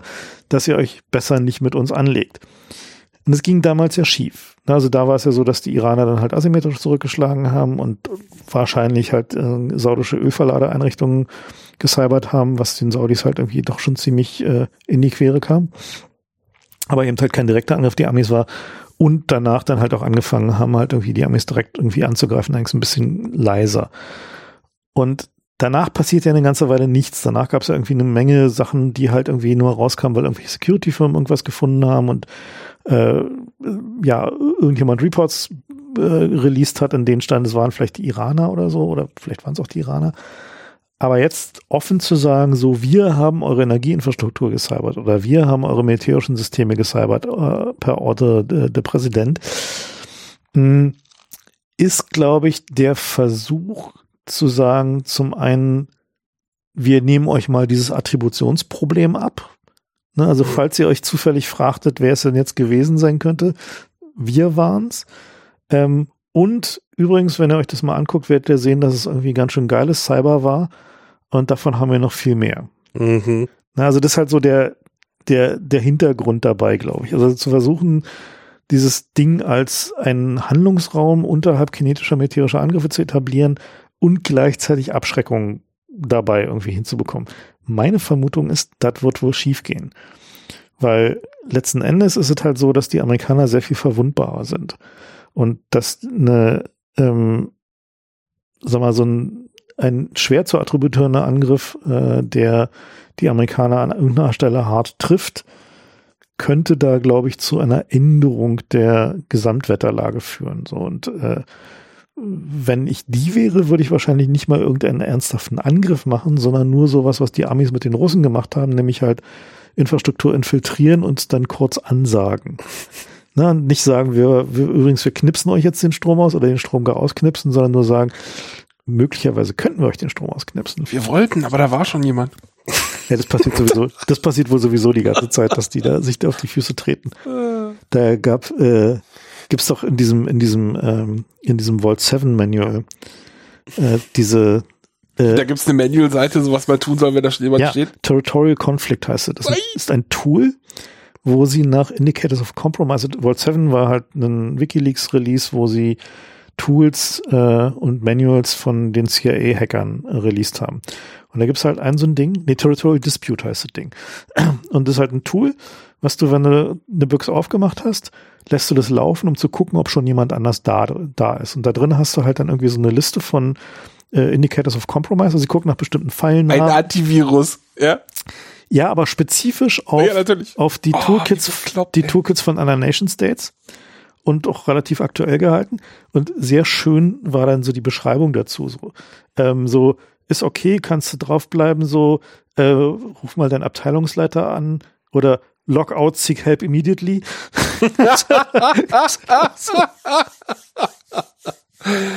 oh. Ja. Ja, also passiert wohl durchaus. Also sonst hätten sie nicht so einen Aufwand getrieben, so ein Tool zu bauen. So. Ja gut, aber also ich stelle mir ja die Frage gerade, ist das von den Amis gewünscht, dass die, äh, dass der Iran jetzt sagt, okay, dann reichern wir halt mehr Uran an? Meinst du, die wollen einen Krieg haben? Bolton, ja. Bolton will einen Krieg. Na gut, aber der. Naja, pff. Der ist ja nur Advisor, oder? Was ist der? Nationaler Sicherheitsberater. Naja, aber der kann es jedenfalls nicht entscheiden. Der kann Nö, aber der kann Trump ins Ohr flüstern. eine Menge dafür tun, dass es passiert. Also, ja. also die Position ist halt schon relativ stark. Also interessant daran wird halt, was die Chinesen halt tun, weil für die Chinesen, also um nochmal kurz diese Aircraft Carrier Geschichte fertig zu machen, ähm, die Chinesen und die Russen haben ja äh, Hypersonic Missiles, hat sie vorhin ja schon erwähnt, äh, jetzt so langsam fertig. Also äh, Flugkörper, die halt irgendwie mit äh, vielfacher Schallgeschwindigkeit fliegen können, wo eine Abwehr so relativ schwierig wird, weil die Reaktionszeiten halt zu kurz sind und du die halt auch relativ große Entfernungen schießen kannst. Und da fängt es halt interessant an, wenn du so ein, so ein Ding zielen willst, fliegt es zu schnell, um noch mit eigenen Sensoren zu zielen. Das heißt, du musst schon ungefähr wissen, wo der Flugzeugträger ist. Also so eigentlich relativ genau wissen, wo der Flugzeugträger ist. Wie weißt du, wo so ein Flugzeugträger ist, indem du Satelliten hast, die das Ding halt lokalisieren können, optisch oder mit Radar oder was auch immer. Das heißt also, dass halt so eine, also in dieser, dieser gesamten, wie funktioniert dann so ein, so ein, so ein theoretischer Angriff? Nehmen wir mal irgendwie an, die Amis wollen irgendwie durch das südchinesische Meer mit zwei Flugzeugträgerkampfgruppen fahren und die Chinesen sagen, wir haben keinen Bock und wollen mindestens irgendwie die beiden kampfunfähig machen. Dann dadurch, dass irgendwie diese, diese Kampfgruppe so weit auseinandergezogen ist, haben sie also naja, müssen sie die halt finden, aber dann halt auch den Flugzeugträger innerhalb dieser 300-Meilen-Zone, die dann da so aufziehen, halt finden. Und dafür brauchen sie Satelliten. Was halt wiederum heißt, dass in dem Augenblick, wo die äh, es losgeht, werden beide Seiten sich gegenseitig erstmal ihre Satelliten wegschießen. Weil für die Amis die chinesischen Satelliten, also potenziell äh, wegzuschießen, heißt halt, dass die im Zweifel ihre Flugzeugträger nicht finden können. Und für die Chinesen die amerikanischen Satelliten wegzumachen, bedeutet, dass die Amerikaner nicht sehen können, von wo die Chinesen ihre Hypersonic Missiles losschießen, weil die müssen auch von irgendwelchen Flugzeugen oder Schiffen abgeschossen werden, die sie auch wiederum irgendwo finden müssen. Heißt also, dass tatsächlich mit dieser Hypersonic Missile Geschichte wird das ganze Spiel um diese Flugzeugträger, die ja so, so, so ein totem Ding ist, ähm, quasi zu so einem Space War Ding. Tja. Tja. Na, und es gibt gleich massive Infrastrukturzerstörungen auf beiden Seiten. Ja. Genau. Was wiederum heißt, dass die Hürde halt so einen Krieg anzufangen glücklicherweise höher wird. Also das ist halt schon mal äh, ja ganz gut. So, ne? Also weil beide Seiten halt wissen, dass es halt eine wirklich teure Angelegenheit wird und mit wirklich vielen Kollateralschäden und man vielleicht doch lieber sich überlegt, das halt nicht zu tun. Okay, aber das heißt, normale Marschflugkörper kann man schon abfangen als so Flugzeugträgerkomplex. Wenn es nicht zu viele sind, ja, aber wenn es zu viele sind, kommt halt einer durch. Für die Chinesen ist diese, diese Geschichte mit, dass die Amis darauf bestehen, an ihrer Flugzeugträger vor dem Iran zu parken oder zwei. Deswegen interessant, falls es zu dem Iran-Krieg kommt und die Iraner es schaffen, einen dieser Flugzeugträger kampfunfähig zu machen. Also versenken werden sie ihn wahrscheinlich nicht, weil die Amis schon kommuniziert haben, dass so ein Flugzeugträger mit 5000 Leuten drauf versenken, da würde man dann wohl schon über Nuklearwaffeneinsatz als irgendwie Vergeltung nachdenken. Ähm, das hat die bisherige, also die, der bisherige Schutz dieser Flugzeugträger ist zu sagen, okay, Aircraft Carrier versenken ist ein nukable offense. So. Und, ähm, ob sich die Iraner davon abschrecken lassen, ist eine andere Frage, aber wenn die Iraner es aber trotzdem schaffen, halt so einen Flugzeugträger ähm, kampfunfähig zu machen. Dann gehen die Einzelteile nach China, ne? Naja, nee. Äh, was es dann halt heißt, ist, dass damit dieser Nimbus der Unangreifbarkeit der amerikanischen Flugzeugträger kaputt ist. Aber ich dachte, das ist seit Jahren bekannt, dass die, das hat eine, noch niemand getan. dass die eher eine Schwachstelle sind, das eigentlich strategisch. Hat aber noch niemand getan. Na gut. Na, und was die Chinesen da machen mit ihren Inseln da im südchinesischen Meer, stationäre Flugzeugträger. Sind halt stationäre Flugzeugträger für ihre Anti-Ship-Missiles. Naja. Tja, na gut. Ja, da wollen wir mal hoffen, dass uns das erspart bleibt, weil das würde dann wirklich unangenehm werden. Also dann wäre es halt nicht nur ein Handelskrieg. Das wäre dann, glaube ich, sehr unschön. Gut, aber zu dem Handelskrieg vielleicht nochmal. Ähm, wenn wir jetzt irgendwie an den Hebeln der Macht säßen, würden wir versuchen, technische Unabhängigkeit zu erreichen. Ja. Als Europa. Also ich sehe da halt eigentlich schon aus ökologischen Gründen keinen, ähm, keinen anderen Weg, weil die Transportwege, die wir haben, sind viel zu lang. Und ein Großteil von dem CO2 und dem Dreck, den wir Atmosphäre schleudern, wird durch Container durch die Gegenschiffen verursacht.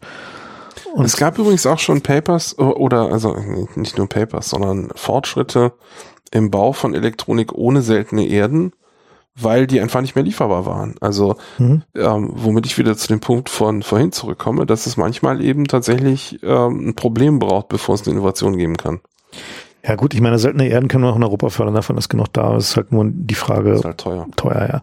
Aber auf der anderen Seite, wenn wir in den Kohlebergwerken eben nicht mehr nach Kohle suchen, sondern nach seltenen Erden, nee, das können wir, also, können wir nahtlos weiter dieselben Leute subventionieren. Naja gut, es sind halt eher die alten Metallbergwerke, wo noch seltene Erden drin sind. Und gut, und ich meine, wir haben sogar Lithium in Thüringen, ne? Also es ist halt, also es, äh, da fänden sich schon Sachen. Aber ich glaube schon, dass der, dass in Europa wird mittelfristig nichts drumherum führen, wieder eigene Fertigungsindustrie aufzubauen für irgendwie die kritischen Technologien. Und zwar deswegen, weil man sonst erpressbar ist. Im Sinne von erpressbar im Rahmen von solchen Handelskriegen. Und was man einfach klar sagen muss, Trump hat da halt jetzt einfach die Standards versaut. Der hat halt einfach dafür gesorgt, dass halt Dinge, die man vorher für undenkbar hielt, nämlich halt einen All-out-Handelskrieg mit China, dass die plötzlich denkbar, vorstellbar und möglich erscheinen. Und das hat, das ist eine große Veränderung, die erst so langsam reinsickert ins Bewusstsein und die halt noch nicht so richtig bei allen angekommen ist. Es gibt ja noch so eine andere, einen anderen Aspekt bei Handelskriegen. Wir haben gerade technologisch so eine Art Einbunkerung der Plattform, weil die kommen jetzt alle mit irgendwelchen TPM und Trusted hier und Krypto da und trauen sich gegenseitig nicht. Ähm, das heißt aber auch, dass es von außen immer schwieriger wird, der Plattform insgesamt zu trauen, wenn die sich schon intern nicht traut. Mhm. Und wenn ein Land jetzt, sagen wir mal, keinen Handelskrieg führt, aber ähm, mir einfach Technik liefert, die eh schon nicht mehr inspizierbar ist, aber dann auch noch mit, mit Verschlüsselung arbeitet. Und ordentlich dicht genagelt ist. Und ordentlich zugenagelt ist. Und das Ganze äh, haben wir auch noch bezahlt, weil wir Security gefordert haben. Mhm. ähm, dann ist das äh, ein weiterer Aspekt davon, wieso man eigentlich kritische Infrastruktur selber bauen sollte. Ja, weil ähm, also du willst sie inspizierbar Ganz haben. doof gesagt, wenn, wenn ich irgendwie China wäre, dann würde ich den allen irgendwie ausschaltbare CPUs liefern. Ja. Na gut, ich meine, das so ist mal jetzt, ganz, das, ganz doof das ist gesagt. Ja der, der Vorwurf der Amerikaner, dass sie ja, aber das ist doch nicht von der Hand zu weisen. Und da jetzt gar nicht irgendwie um China anpinkeln zu wollen. Die Amis würden selbstverständlich dasselbe tun. Ja, wenn sie es nicht schon getan haben. Natürlich, ja. Da musst du von ausgehen. Wenn, wenn du Technologie von deinem äh, Freund im sozialistischen Sinne kaufst, dann natürlich wird die Hintertüren haben. Klar. Also der einzige Weg drumherum ist entweder inspizierbar halten, was wir nach Strich und Faden verkackt haben. Mhm. Ja, der Zug ist abgefahren. Oder ähm, äh, was ja eigentlich meine Hoffnung war, dass wir zurückkommen zu einfacherer Hardware. Aber heutzutage hat jeder Scheiß eine eigene Firmware. Also die, die, die Komplexitätsexplosion hat Ausmaße angenommen, weiß nicht, ob wir da jemals noch zurückkommen in, in Regionen, wo man noch überhaupt Aussagen treffen kann. Aber das heißt, wenn du das nicht selber baust, kannst du sozusagen überhaupt nicht sagen, ob da jetzt irgendwas Böse drin ist oder nicht. Hm. Weil, weil die Komplexität von dem Gesamtsystem gar nicht mehr handhabbar ja, das ist. Das technologische Souveränität reißt. So. Und also das Problem dabei ist halt nur, glaube ich, dass die Staaten noch nicht wirklich verstanden haben, wie sie dieses Problem lösen können und sollten. Ich weiß auch gar nicht, ob das lösbar ist. Also, mhm. was, was ich den Unterschied nicht hier machen will, äh, es gibt eine technologische Souveränität, die heißt, ich muss gucken, dass ich das Know-how im Land habe. Ja, um irgendwie prüfen zu können. Und ich sage, wir sind jetzt technologisch so weit, dass das Know-how gibt's nicht mehr, um diese Prüfung durchzuführen. Der einzige Weg, sicherzustellen, dass irgendwas keine Hintertür hat, ist es selber gebaut zu haben. Mhm. Ja, das ist äh, zwar äh, verwandt, aber das ist eine Brücke, die wir da hinter uns äh, eingerissen haben, die nicht gut war. Ja. Also ich denke halt, dass äh, die Entwicklung schon dahin geht, dass wieder mehr überprüfbare kleinteilige Hardware gebaut wird. Also Risk 5 ist zum Beispiel so ein Beispiel, ne, wo du halt, wenn du halt irgendeine Fab hast, die halt irgendwie CPUs fertigen kann, technisch kannst du halt deinen komplett eigenen Risk 5 zusammenbauen, generieren und äh, der dann halt auch supported wird. Und du musst halt nicht irgendwelche fishy arm Lizenzen mit irgendwie noch diesen und jenen Special Instructions halt da irgendwie da drin haben. Und ähm, an ja, aber hast du eine Grafikkarte, eine Ethernet-Karte, ein Wi-Fi? Die haben alle eigene Firmware heutzutage. Naja, gut, aber warum haben die eigentlich Firmware? Ja, das ist eine interessante Frage. Na, du hattest da doch neulich eine Antwort. Ja, gehabt. ich habe neulich eine Antwort gehabt. Ich weiß nicht, ob ich die öffentlich sagen darf. Na, du musst ja nicht die Details erwähnen. Du kannst einfach mal nur. Die also es ging in die Richtung, es ging in die Richtung, dass äh, Microsoft ja ein ein Qualitätssicherungsprogramm für ihre Treiber hat. Interessanterweise haben sie ihre eigene interne Qualitätssicherung seitdem deutlich runtergefahren, was sich unter anderem an den äh, brechenden Updates zeigt, die in letzter Zeit sich häufen. Aber für Treiber von Third-Party-Leuten, also sowas wie irgendwie Grafikkarten. Sag mal Realtek oder so, ja. Mhm. Ähm, Soundkarten. So, wenn du einen Treiber in Windows haben willst, muss der digital signiert sein. Und um die digitale Signatur zu kriegen, äh, musst du nicht nur 10 Euro zahlen, sondern du musst im Programm drin sein. Und dazu gehört, dass sie den Treiber ein bisschen durchtesten. Ja? Jetzt nicht irgendwie eine Person guckt drauf, sondern das ist schon automatisiert. Aber äh, es gibt eine Batterie an Sachen und das kostet Geld. Und Zeit. Kostet Geld und Zeit, genau. Und ähm, eine der Erklärungen, die ich jetzt gehört habe, warum wir überall eine Firmware drin haben, ist, äh, weil man dann die Logik in die Firmware schiebt und äh, dann muss man den Treiber nicht durch das Programm jagen, weil das ja zu lange dauert. Dann kann man schneller updaten. Das heißt, der Treiber ist eigentlich nur noch eine abstrakte Kommunikationsschnittstelle? Der Treiber ist jetzt sowas wie ein Corba-Broker, ja, um jetzt mal in 70er Jahre Technologie zu reden. Ja, ist irgendwie ein, ein sowas wie ein Router. Mhm um mit der Firmware zu reden. Ja? Und aber das heißt nicht nur, dass wir jetzt eine Firmware haben, die muss dann auch noch irgendwie, es muss einen eigenen Update-Pfad für die geben, denn den wollen wir ja gerade nicht Microsoft überlassen, ne? so nach dem Motto. Mhm. So, das heißt, ich muss irgendwie gucken, dass sie digital signiert ist, dann muss jemand die digitale Signatur prüfen, dann muss ich irgendein Fallback haben, falls der Key kompromittiert wird. So, dann muss ich überhaupt gucken, dass ich eine Krypto-Hardware habe, die in, in akzeptablen Keylängen arbeitet. Das ist auch ein Problem. Mhm. Und also ich habe einen Rattenschwanz an Problemen. Und ich habe jetzt plötzlich eine Firmware und einen Treiber, die sich gegenseitig nicht trauen. Ja, gut, das, das finde ich jetzt nicht so schlimm, dass sich gegenseitig nicht trauen, aber Nein, aber überleg mal, was das für, das für, für den Code heißt, was wir da plötzlich an Schichten brauchen, die wir vorher nicht gebraucht haben. Einfach, wir haben jetzt, wir haben jetzt äh, ein halbes Dutzend an Problemen, die wir vorher nicht hatten. mhm. Und wir haben jetzt eine Firmware am Bein. Also ich sehe die als, ich sehe das als, als, als Nachteil, wenn du jetzt eine Firmware brauchst und vorher hast du ja, das ist auf jeden Fall ein Nachteil, Ja. das erhöht die Komplexität. Ja. Ja, aber ähm, das ist so ein häufiger Fehler, dass die Leute denken, ach, das war halt ein Fehler. Nee, das war kein Fehler. Die haben in einer anderen Optimierungsfunktion gearbeitet. Ja, das war Absicht ähm, und es gab einen Grund dafür. Und den muss man verstehen, wenn man da irgendwie Mhm. verstehen will, warum sich das alles so scheiße verhält gerade. Aber es sind doch, ist doch eigentlich dann quasi so nicht intendierte Seiteneffekte, ne? Ja, es gibt noch ein paar andere Treiber, die, die negative Auswirkungen haben. Zum Beispiel haben wir jetzt den Effekt, dass die Leute auch Linux einsetzen wollen. Und als Hersteller von Welt ähm, äh, will man möglicherweise auch einen Linux-Treiber anbieten. So, jetzt haben wir einen Windows-Treiber, das ist eine ganz andere Architektur. Der macht zwar grundsätzlich dasselbe, aber dann kommt der nächste Druck, äh, der nächste Treiber, äh, so- also jetzt der, der nächste, ähm, jetzt nicht Treiber im Sinne von Hardware-Treiber, sondern so der nächste Aspekt, Incentive, ja. Genau, der nächste Ansatz ist, äh, kann ich vielleicht Code sharen zwischen Linux und Windows, ja? Mhm. So, was also passiert, ist, dass man so eine Art äh, Abstraktionsschicht einzieht, die dann den Kernel wegabstrahiert aus Sicht des Treibers. Und dann habe ich die nächste Schicht, die ich vorher nicht gebraucht habe. Ja, das heißt, wir haben sowas wie, also ich will, ich, ich glaube, man kann sagen, eine Größenordnung an unnötiger Komplexität einfach durch diese Art von irgendwie Business-Entscheidung. Ja. Und, und das fliegt uns gerade regelmäßig um die Ohren. Treiber galten jahrzehntelang als der schlimmste Angriffspunkt, weil die Qualität so schlecht war. Mhm. Ne? Ähm, Windows hat irgendwann angefangen, die Grafikkartentreiber in User Space zu schieben, weil äh, über 50 Prozent der Bluescreens vom Grafikkartentreiber kamen. Also User Space zur Erklärung, also, Die Leute haben früher gedacht, irgendwie die Bluescreens heißen Windows ist scheiße. Ne? mhm. Und Microsoft hat dann angefangen, Qualitätssicherungsmaßnahmen zu machen, erstmal Telemetrie zu erheben. Wir meckern jetzt alle über Telemetrie, aber da haben sie halt Telemetrie gemacht, um rauszufinden, wer crasht denn hier eigentlich den also Kernel. Telemetrie heißt Daten nach Hause schicken. Genau. Und haben sie halt geguckt und haben festgestellt, das sind immer irgendwie Nvidia, Intel, AMD, ne, so die großen Grafikkartenhersteller. weil deren Treiber im Kernel waren. Ja. Und also der Kernel ist sozusagen eine, eine Zentralkomponente, die für die normalen Programme, die im sogenannten User Space laufen, Arbitrierung macht. Ja, also wenn die sagen, ich will RAM haben, dann sagt der Kernel, hier ist dein RAM. Und wenn so eine User Space Applikation einen Bug hat und irgendwo darauf zugreift, was sie nicht sollte, gibt es einen Fehler. Der Kernel erkennt das. Ja, das heißt, wenn jetzt eine Software im Kernel läuft, muss sie diese ganzen Tests selber machen. Oder es gibt sie gar nicht. Ja, und wenn die dann auf was zugreift, was es nicht gibt, dann kann nicht das Programm beendet werden, sondern der Kernel muss beendet werden. Und das ist dann halt ein Bluescreen. Ja, das ist so die unwirtlichste Umgebung, in der man Code schreiben kann, ist der Kernel. Das sollte man nie tun.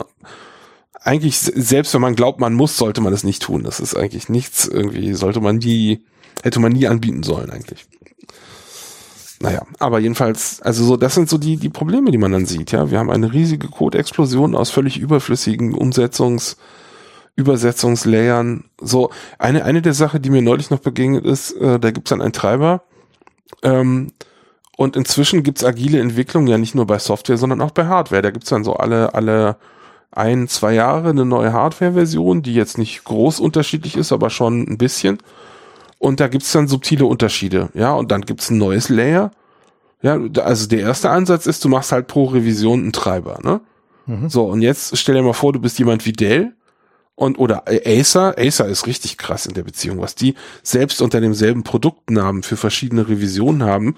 Die können gar nicht mehr nachvollziehen, welche Chips in deinem konkreten Gerät drin sind. Ja, deswegen möchten die gern einen Treiber haben, der alle Revisionen abdeckt. So, und jetzt stell dir mal vor, du bist jemand, der einen Treiber schreiben muss. Hast du noch eine Abstraktionsschicht in deinem Scheiß Treiber? Du musst Die, die Hardware-Version abstrahieren. Hardware-Revisionen. Ja. So, und jetzt gibt's noch verschiedene Treibermodelle für Windows 7 äh, und Windows 10. Da hat sich nochmal was geändert und XP ist ja ganz alte Scheiße. Aber so, das heißt, da kommt vielleicht auch nochmal eine Schicht. Am Ende besteht dein Treiber zu 90 Prozent aus irgendwelchen Übersetzungs- und Kompatibilitätsschichten. Ja, Und das ist alles in der, wie gesagt, schlimmsten Umgebung, in der man Code programmieren kann, nämlich im Kernel. Kein Wunder, dass das alles ständig platzt. Ja. Und heutzutage wird ja auch daraufhin optimiert, dass man schnell irgendwie neu laden kann. Ja. Ja, aber ich glaube, glaube genau, die, Seufz. diese Diskussion über Optimierungsziele ist, ist, glaube ich, irgendwie so ein Ding, was uns so in die nächste Zeit noch beschäftigen wird. Ne? Also auch einfach, also sowohl irgendwie, was irgendwie so die eigenen Leben angeht, so, worauf will man eigentlich optimieren, was ist eigentlich das irgendwie, wofür man seine Lebenszeit verwendet oder was, was man mit der Lebenszeit anfangen will, als auch was wir als Gesellschaft irgendwie als äh, äh, Optimierungsziel haben. So, also als meine, die Chinesen haben es nun halt angesagt. Können wir uns darauf einigen, dass wir ein, ein gemeinsames Optimierungsziel haben? Damit geht's ja schon. Oder können wir zumindest dafür sorgen, dass unsere Optimierungsziele halt nicht komplett antagonistisch sind? Also wenn sie halt nebeneinander laufen können, ohne sich groß zu beeinträchtigen, wäre auch schon mal viel gewonnen. Ja. So, und das ist halt, glaube ich, so ein ähm, Und wenn man das mal ähm, explizit machen würde, könnte man auch über andere Dinge plötzlich ganz anders reden. Ja? Mhm. Könnte man sagen, okay, äh, hier sind unsere Optimierungsziele und guck mal, ob da Flüchtlinge kommen oder nicht, spielt überhaupt keine Rolle. mhm. Ja, diese Art von Betrachtung kann man machen, wenn man das äh, konkret macht. Aber machen wir ja nicht. Sondern das wird ja bei uns mit Emotionen betrieben. Ja, weil ich meine, das halt der einfachere Weg, in dem Moment, also für Politiker zumindest, weil halt in dem Augenblick, wo du Leute emotionalisiert hast, irgendwie pff, du sie, flexibler. hören, hören sie halt auf zu denken. Ja, also halt, Ja. ja. Ah, jetzt haben wir schon wieder. Es war so eine optimistische Sendung. Wollten Frank. eigentlich total optimistisch enden. Mann. Scheiße. Na gut, das ist uns mal wieder nicht gelungen, das tut uns leid. Ähm, wir freuen uns trotzdem, dass ihr zugehört habt. Äh, es gibt da noch, äh, Fürchtet euch vor euren Treibern und dem Iran-Krieg. genau. Ähm, falls ihr Lust habt, äh, es äh, gibt da noch irgendwie so diverse Spendenoptionen mit Cryptocurrencies äh, aller Art. Die müssen wir auch noch irgendwann mal auflösen. Ich weiß gar nicht, wann, im, Herbst sind die, glaube ich, dran. Ne? Ja, eigentlich, so- eigentlich schon vor zwei Jahren im Nee, Herbst. äh, unsere Cryptocurrency Challenge, nämlich welche Cryptocurrency die bessere ist, werden wir danach auswerten, wo wir am meisten Spenden bekommen haben. Ähm, und dann ähm, gibt's dann halt diesen Patreon-Button, falls ihr da drauf drücken wollt, dann freuen wir uns natürlich auch, müsst ihr aber nicht.